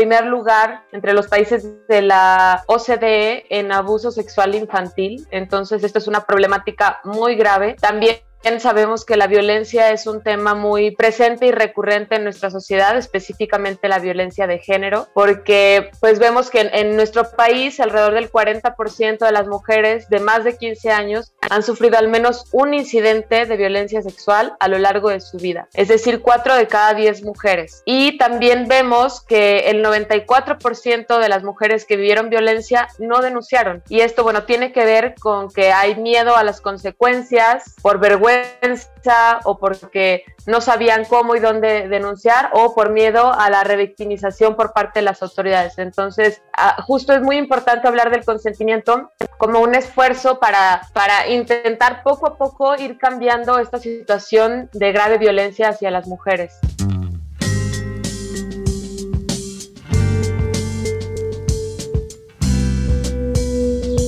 ¿Consideras que es un problema de educación, de educación sexual? Y es que ese es un tema muy importante porque nosotras impulsamos la educación sexual integral que se dé en todos los niveles educativos, porque necesitamos educación sexual para que justo las personas sepan qué es el consentimiento, eh, sepan cuándo, cuándo identificar que, que una persona sí está consintiendo, para que sepan que pueden decir que no cuando les están presionando a un acto sexual. Y estas claves básicas del consentimiento se enseñan a través de la educación sexual, la cual debe ser proporcionada por el Estado, es decir, más allá de lo que en cada casa eduquen a sus familias, que es muy importante también impulsar la educación sexual en casa. Pero bueno, sabemos que hay, familias conservadoras, familias que no se atreven a tocar estos temas, que les dan la vuelta y entonces es una obligación del Estado proveer educación sexual en todos los niveles educativos y justo hace rato que hablaba de marcos normativos, pues también tenemos un, un buen marco normativo en México para que haya educación sexual con perspectiva de género de manera integral, pero ¿qué es lo que vemos? Unas grandes déficits en la, en la implementación de la educación sexual. Entonces, en el papel debería estar ya cumpliéndose, pero en la práctica no se hace. Y, y justo poder dar educación sexual es una herramienta que podría ayudar a nuestras familias a protegerlas, a prevenir abusos sexuales, a identificarlos cuando ya se encuentran. Y entonces tenemos que impulsar que sí se, que sí se brinde esta educación en las escuelas, en las escuelas para poder pues prevenir abusos, identificarlos e impulsar relaciones pues sanas, placenteras y bonitas desde el consentimiento. Y si quieren seguir conociendo estos temas, pueden seguirnos en redes sociales como arroba redefine MX y como Instituto de Liderazgo Simón de Beauvoir.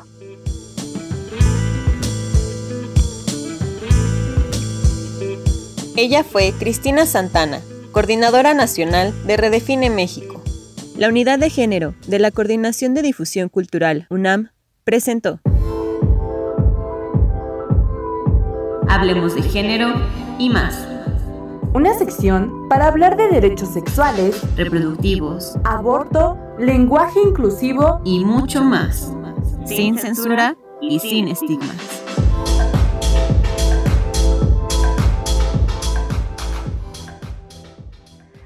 Porque tu opinión es importante, síguenos en nuestras redes sociales, en Facebook como Prisma RU y en Twitter como arroba PrismaRU. Bien, continuamos, continuamos y doy la bienvenida a Víctor Manuel Mendiola, es escritor, poeta, editor, quien nos va a hablar de este libro, Iconografía de la Suave Patria, de Ramón López Velarde. ¿Qué tal, Víctor? ¿Cómo estás? Buenas tardes. Eh, buenas tardes, ¿qué tal? ¿Cómo están? Muchas gracias por la invitación. Pues gracias a ti por eh, aceptar esta invitación, estar con nosotros para platicarnos de este libro. A mí me gustaría que nos, nos platiques un poco sobre este libro, eh, un análisis además la iconografía de la suave patria que pues nos ilustra mucho de lo que significa este, este poema. Cuéntanos, por favor. Mira, el libro lo que muestra o contiene son las imágenes fundamentales, no pocas, son muchas en realidad, de em, que eh, el poema nos ofrece en la lectura.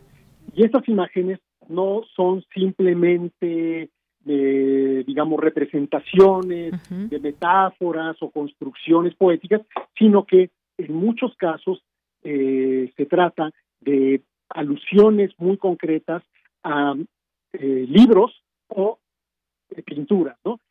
sobre todo al principio del libro, López Velarde, cuando él dice navegaré por olas civiles, las olas civiles cuáles son, las de la revolución o las de la sociedad, ¿no? Con remos eh, que no pesan, como el correo Chuan que remaba la mancha con fusiles, esto que parece un poco hermético, difícil de entender, oscuro, es una referencia directa a una novela francesa del siglo XIX escrita por Barbey de eh, Dorivilli, eh, que es el el Caballero de Touché. Y allí, en esa novela, hay una imagen de un soldado bretón, proborbónico, contrarrevolucionario, que hace de mensajero entre Francia y Inglaterra, a través del Canal de la Mancha, que rema con, un fusil este, eh, el canal para llevar mensajes eh, a los contrarrevolucionarios, de los príncipes borbones a los contrarrevolucionarios. Todo esto está ahí encapsulado en esa, en la segunda estrofa del poema de López Velarde y implica además que López Velarde se identifica con este soldado, con este soldado bretón, con este soldado eh, eh, probordónico. Y entonces, al hacer eso, en el poema se establece simultáneamente una simultaneidad entre la Revolución Mexicana y la Revolución Francesa. Y eso es fundamental porque todo el poema va a estar impregnado de esta ambigüedad, de esta dualidad, de esta superposición. Y si uno no tiene en cuenta esta, este hecho, entonces el poema eh, eh, no puede ser comprendido debidamente. Claro, el poema se ha leído durante muchos años sin eh, haber explicado este hecho de manera cabal eh, y la lectura que se ha hecho ha sido una lectura ingenua, que ha sido una lectura además muy amplia y hasta oficial. Pero cuando uno sabe que existe en el poema esta ambigüedad o esta dualidad, entonces el poema deja el aspecto ingenuo, el aspecto luminoso de la, la, suave patria en donde se describe a México y el poema se transforma exactamente en lo contrario en un poema crítico, en un poema que critica la revolución, en un poema que critica la violencia, en un poema que critica el machismo, en un poema que critica a los caudillos y en un poema que critica a Obregón.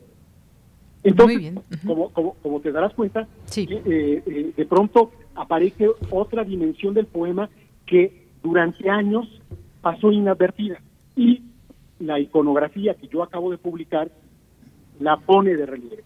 Esto, esta iconografía es resultado de dos libros que yo escribí anteriormente. Uno que se llama El ángel que acompañó a Tobías, en donde analizo los, los principales puntos de vista críticos sobre López Velarde, y otro en donde yo eh, deduzco las consecuencias de, de la presencia del Chuan en el poema, que, en resumidas cuentas, para decirlo muy rápidamente, implica un, una crítica al machismo y al y, más que al machismo, pero también, no, no lo excluye, al caudillismo.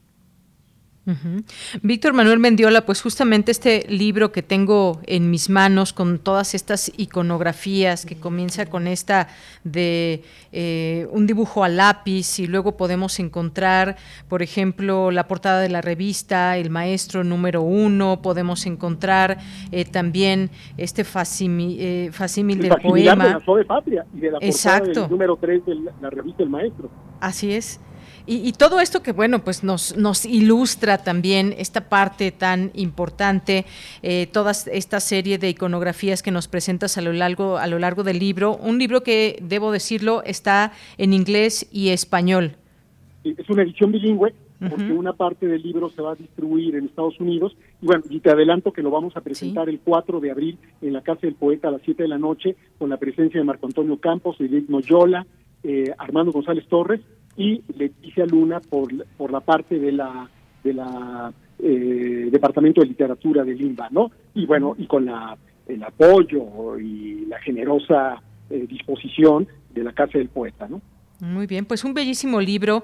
Eh, ya nos adelantas esta, eh, pues esta presentación que habrá. Si te parece bien, pues cercana a la fecha, lo volvemos a recordar aquí. Si es posible, platicamos de nuevo contigo para que tú mismo nos invites. Y por lo pronto, pues aquí dejamos. ¿Dónde se puede conseguir rápidamente, Dinos? En breve estará en las librerías del Péndulo, en las librerías del Sótano y en las y en las librerías más importantes de esta de, de, esta, de este carácter, ¿no? O sea, librerías donde uno, donde el lector de la Ciudad de México va a buscar pues los libros de poesía y literarios, ¿no? Muy bien, pues te agradezco mucho estos minutos aquí en Prisma RU de Radio UNAM. Queda pendiente también recordar la presentación. Muchas gracias. Hasta luego. Hasta luego, Víctor Manuel Mendiola, quien pues nos ofrece esta iconografía de la suave patria de Ramón López Velarde. Continuamos. Porque tu opinión es importante, síguenos en nuestras redes sociales, en Facebook como Prisma RU y en Twitter como arroba PrismaRU. Tu opinión es muy importante. Escríbenos al correo electrónico prisma.radiounam@gmail.com.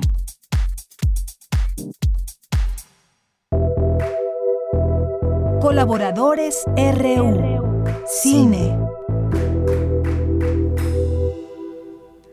Bien, pues ya está con nosotros vía telefónica Abril Alzaga, que es directora ejecutiva de FICUNAM y a quien le damos la bienvenida a este espacio para hablar de cine. ¿Qué tal, Abril? Buenas tardes. ¿Qué tal, Abril? Hola. Hola, ¿cómo estás, Abril? Bienvenida. Ay, muy bien, muchas gracias. Pensé que todavía estábamos fuera del aire. ¿Cómo estás? No, ya estamos al aire. Pues estoy muy bien y con mucho gusto de recibirte en este espacio para hablar, por supuesto, de FICUNAM y todo lo que nos ofrece este año. Un festival, además, esperado por muchas y muchos, yo estoy segura. Cuéntanos un poco de esta edición de FICUNAM. Pues sí, estamos muy contentos, estamos en nuestra decimosegunda edición, ya son 12 años de FICUNAM y este año eh, pues venimos con nuestras clásicas secciones de competencia, la competencia internacional, ahora México y aciertos. Eh, también volvemos con Atlas, esta como cartografía internacional del cine de autor, con un, con un corte a lo mejor este un poco más amplio, porque estamos conjuntando en una sección nueva que presentamos que eh, pues aglutina como todo el cine experimental, el cine de vanguardia, el cine que pues de alguna manera ha definido un poco el carácter de FICUNAM justamente. Y hemos querido como, como sintetizar otra vez y poner en el centro de atención este cine que, que nos ha dado identidad eh, para presentar trabajos de latinoamericanos, sobre todo dialogando eh, jóvenes mexicanos y jóvenes latinoamericanos, dialogando con, con clásicos del cine vanguard, eh, pues que, que conocemos en nueve programas.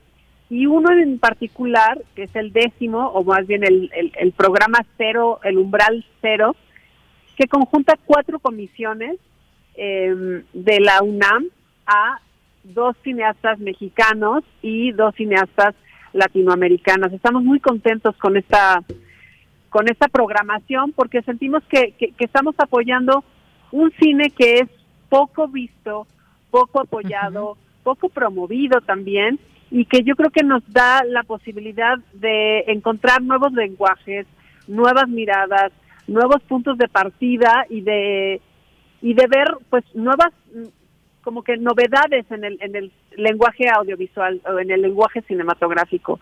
Eh, es una sección que tiene estos programas y además tiene un componente de eh, cine expandido que los invitamos a estas actividades pues que, que apelan a una experiencia más amplia del cine que sale de la pantalla, que, converge con otras disciplinas como la música o la interpretación eh, o la, pues no sé, como que la instalación, ¿no? El, arte visual, eh, como en, el, cine de, de museo.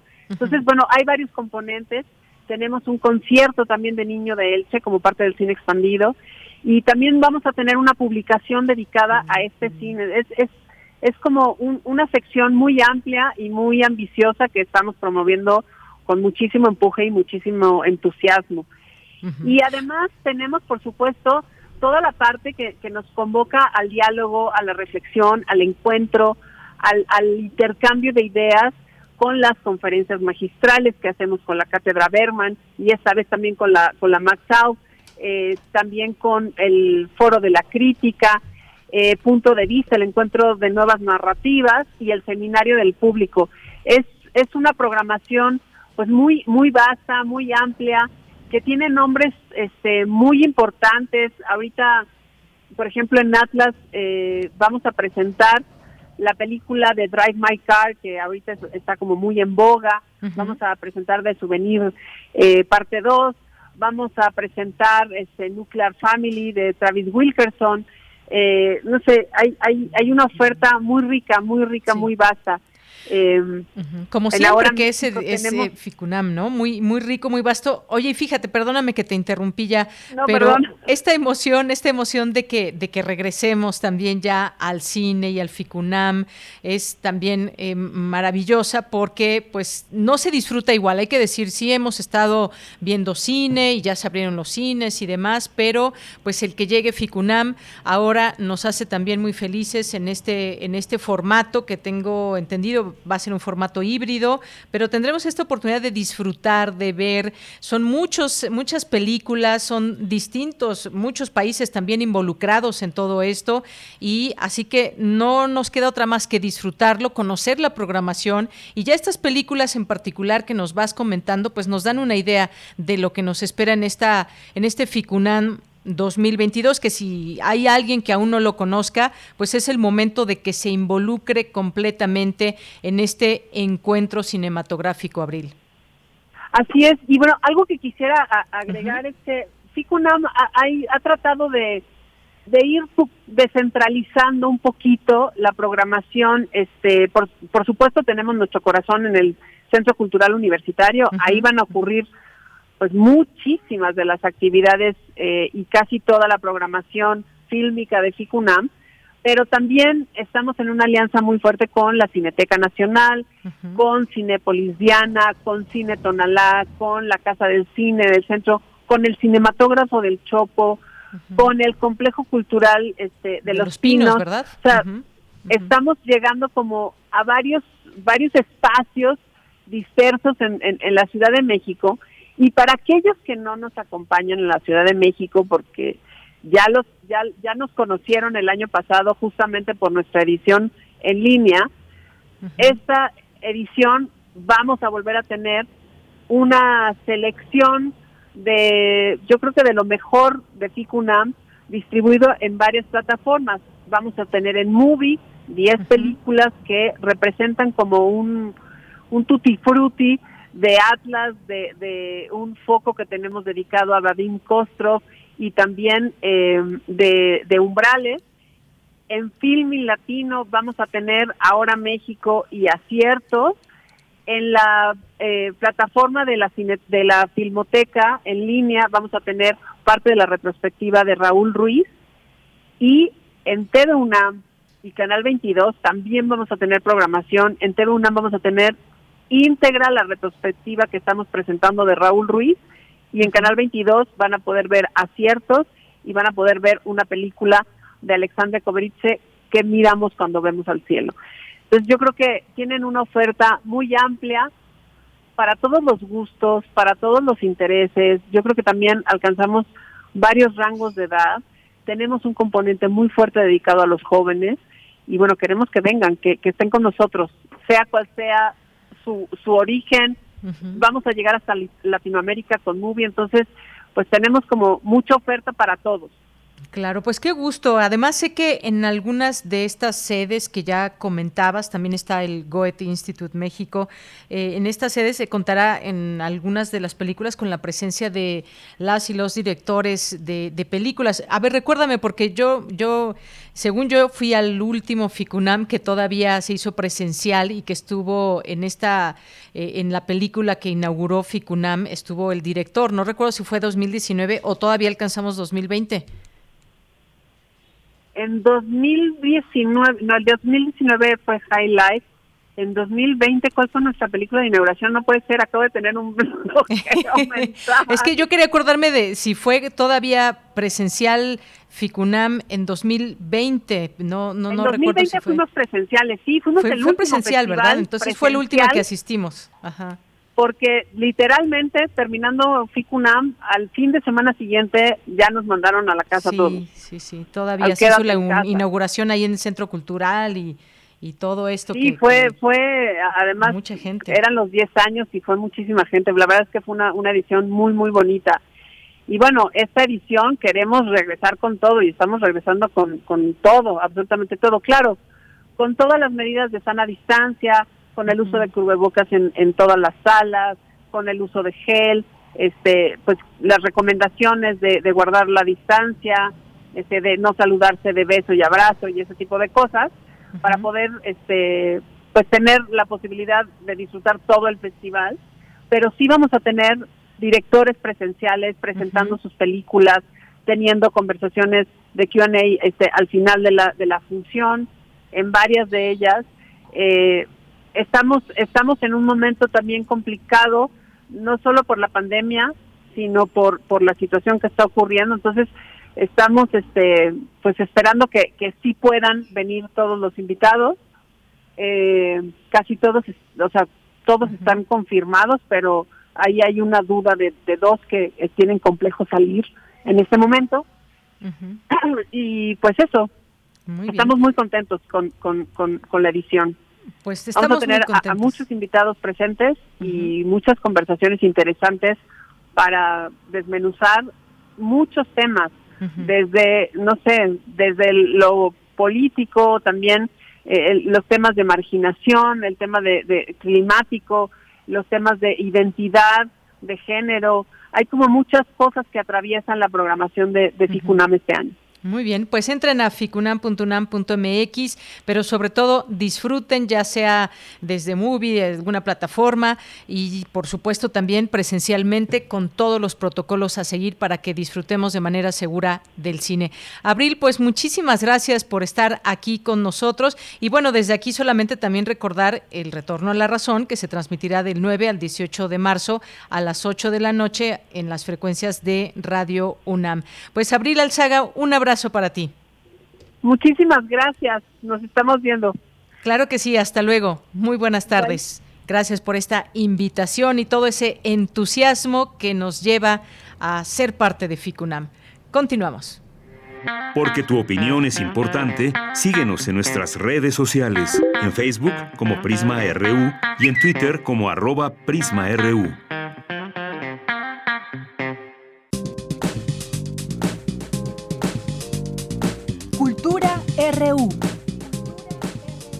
Bien, pues ya nos vamos a Cultura con Tamara Quirós. ¿Qué tal? Deyanira, un gusto saludarles en este jueves 3 de marzo. Qué bueno saber que se encuentran bien y escuchándonos a través de las frecuencias de esta radio universitaria. Hoy les compartimos información de una propuesta escénica que combina la improvisación teatral y el stand-up. Se trata de Inferno Social Club. El concepto y la idea original son de Emanuel Sotelo, quien junto a Nacho Sevilla produce esta temporada que se está presentando los jueves hasta el 10 de marzo a las 21 horas en el Club 139. ¿De qué va este proyecto? Les contamos los detalles. Emanuel Sotelo, platícanos qué nos vamos a encontrar en esta propuesta escénica, en esta llamada fiesta privada. Claro que sí, pues exactamente. Inferno Social Club es una experiencia que lo que propone es que entremos todos en esta ficción, en esta convención de que estamos en un cabaret como de los años 50, eh, que efectivamente es el club privado del diablo, es la fiesta del mismísimo chamuco, en donde pues el platillo fuerte son eh, seis improvisadores, seis condenados que están allí en el infierno y que eh, tendrán que superar una serie de retos de improvisación teatral eh, para ganarse un paso, un pase al cielo, ¿no? Entonces el diablo, para divertimento de toda la gente que está ahí en su fiesta privada, lo que hace es eso, les dice a los seis condenados que va a salvar a uno, ¿no? Y el público decide quién es. Y entonces de eso va Inferno Club. Es una, experiencia ahí de, de improvisación teatral. Oye, ¿cómo surge esta idea de hacer de este espacio que no conocemos realmente, eh, pues hacerlo una fiesta, cómo también abordar este tema de la comedia y pues qué elementos son los que utilizan? Pues fíjate que el formato surge durante la pandemia, o sea, la idea del formato nos surge a Omar Medina, que es el director de, de, del espectáculo, ¿no? Y es uno de los creadores del Impro Lucha.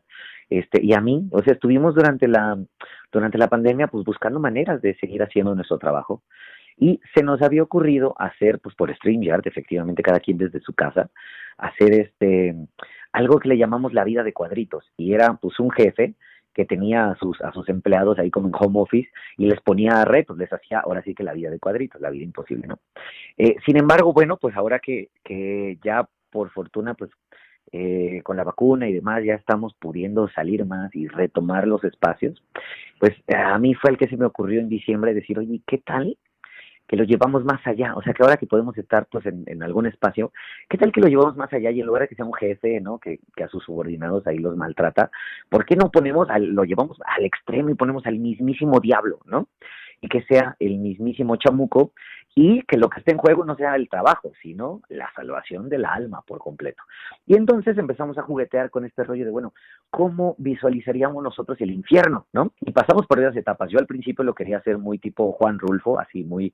Eh, muy muy rural, digamos, ¿no? Así como como como, Pedro Páramo. Como Pedro Páramo, efectivamente. Sí, o sea, yo quería acercarme mucho como Estuve leyendo mucho, salió este libro Cartas a Clara de, de Rulfo, unas compilatorias ahí de cartas que le escribió a, su pareja. y, lo estuve leyendo y andaba yo muy enamorado de Rulfo en ese momento. Entonces, eh, yo quería hacer así algo rural, pero pues como todos lo queremos jugar a, partir de la, de la comedia, ¿no? Nos pareció que nos da para más si hacíamos un cabaret, como de los años 50, y, de, y que el diablo fuera, pues no como este diablo de pastorela, sino un pachuco, ¿no? Como un pachucote así, este, pues igual de los que nos podemos encontrar en los barrios populares de la Ciudad de México y entonces jugar con esta con esta idiosincrasia, ¿no? Como como de este tiempo de, cabaret, de ficheras y entonces así fue como como se nos ocurre decir, bueno, tomemos por asalto este espacio que es el 139 y transformémoslo completamente en un cabaret para que la gente entre en esta convención y desde que llegue piense que atravesó un portal y que efectivamente el infierno pudiera ser así, como un cabaretzote donde, donde el diablo sale a divertir a la gente. A mí me gustaría ir a ese infierno y bueno, voy a ir todos los jueves que se están presentando ahí en, en este espacio en el Club 139 en Avenida Nuevo León, en el número 139. Oye, pero además tiene también estas ventajas. El cabaret también tiene esta parte de estar eh, muy actualizado, ¿no? Y, y también de jugar con la improvisación como lo que ustedes hacen. Entonces, cada espectáculo es diferente. Completamente, sí. Eh, eh, efectivamente, bueno, vamos a estar estos jueves siguientes, ¿no? Esto es 3 y 10 de marzo, efectivamente en el 139 a las 9 de la noche. Y claro que todas, cada una de las funciones son completamente diferentes porque pues lo que hacemos son improvisar historias eh, en ese momento, ¿no? Así es, es en ese instante, con las sugerencias que nos da el público, nosotros improvisamos una historia que se vuelve única e irrepetible. Así que tú puedes ir a las cuatro funciones y las cuatro van a ser completamente diferentes porque pues las historias son improvisadas.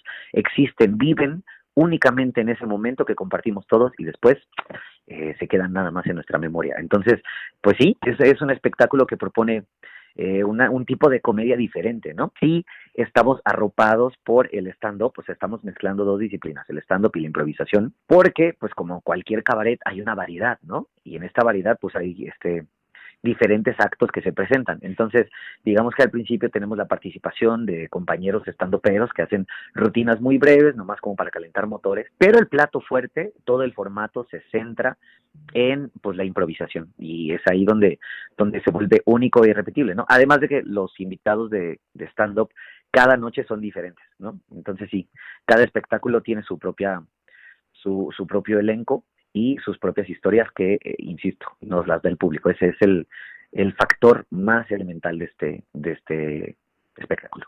Emanuel Sotelo, te agradezco mucho este enlace, gracias por tomar la llamada, explicarnos acerca de este proyecto de este Inferno Social Club. Vamos a hacer la invitación a que se unan a la fiesta y también a que disfruten a través de este trabajo que están realizando. Sí, pues por favor que nos sigan en nuestras redes sociales, estamos como arroba improinferno en Instagram y en Facebook como Inferno Social Club este, ahí búsquenos, díganos, hey, yo te escuché en Radio UNAM y voy, voy y les damos ahí unos dos por uno, unos pasecitos para que puedan, para que puedan ir a disfrutar de, pues de esta nueva manera, de esta nueva propuesta, de este formato, que lo que busca es eso, acercar la improvisación teatral a la gente y, pues eso, experimentar otro tipo de comedia. Muchísimas gracias por el espacio. No, al contrario. Hasta aquí la información. Que tengan excelente tarde. Bien, pues con esto nos despedimos. Ya casi son las 3 de la tarde. Lo esperamos mañana en punto de la una con mucha más información aquí en este espacio de noticias Prisma RU.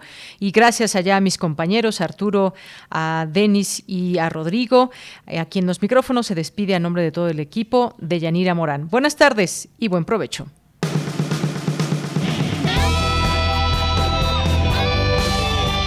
Prisma RU. Relatamos al mundo.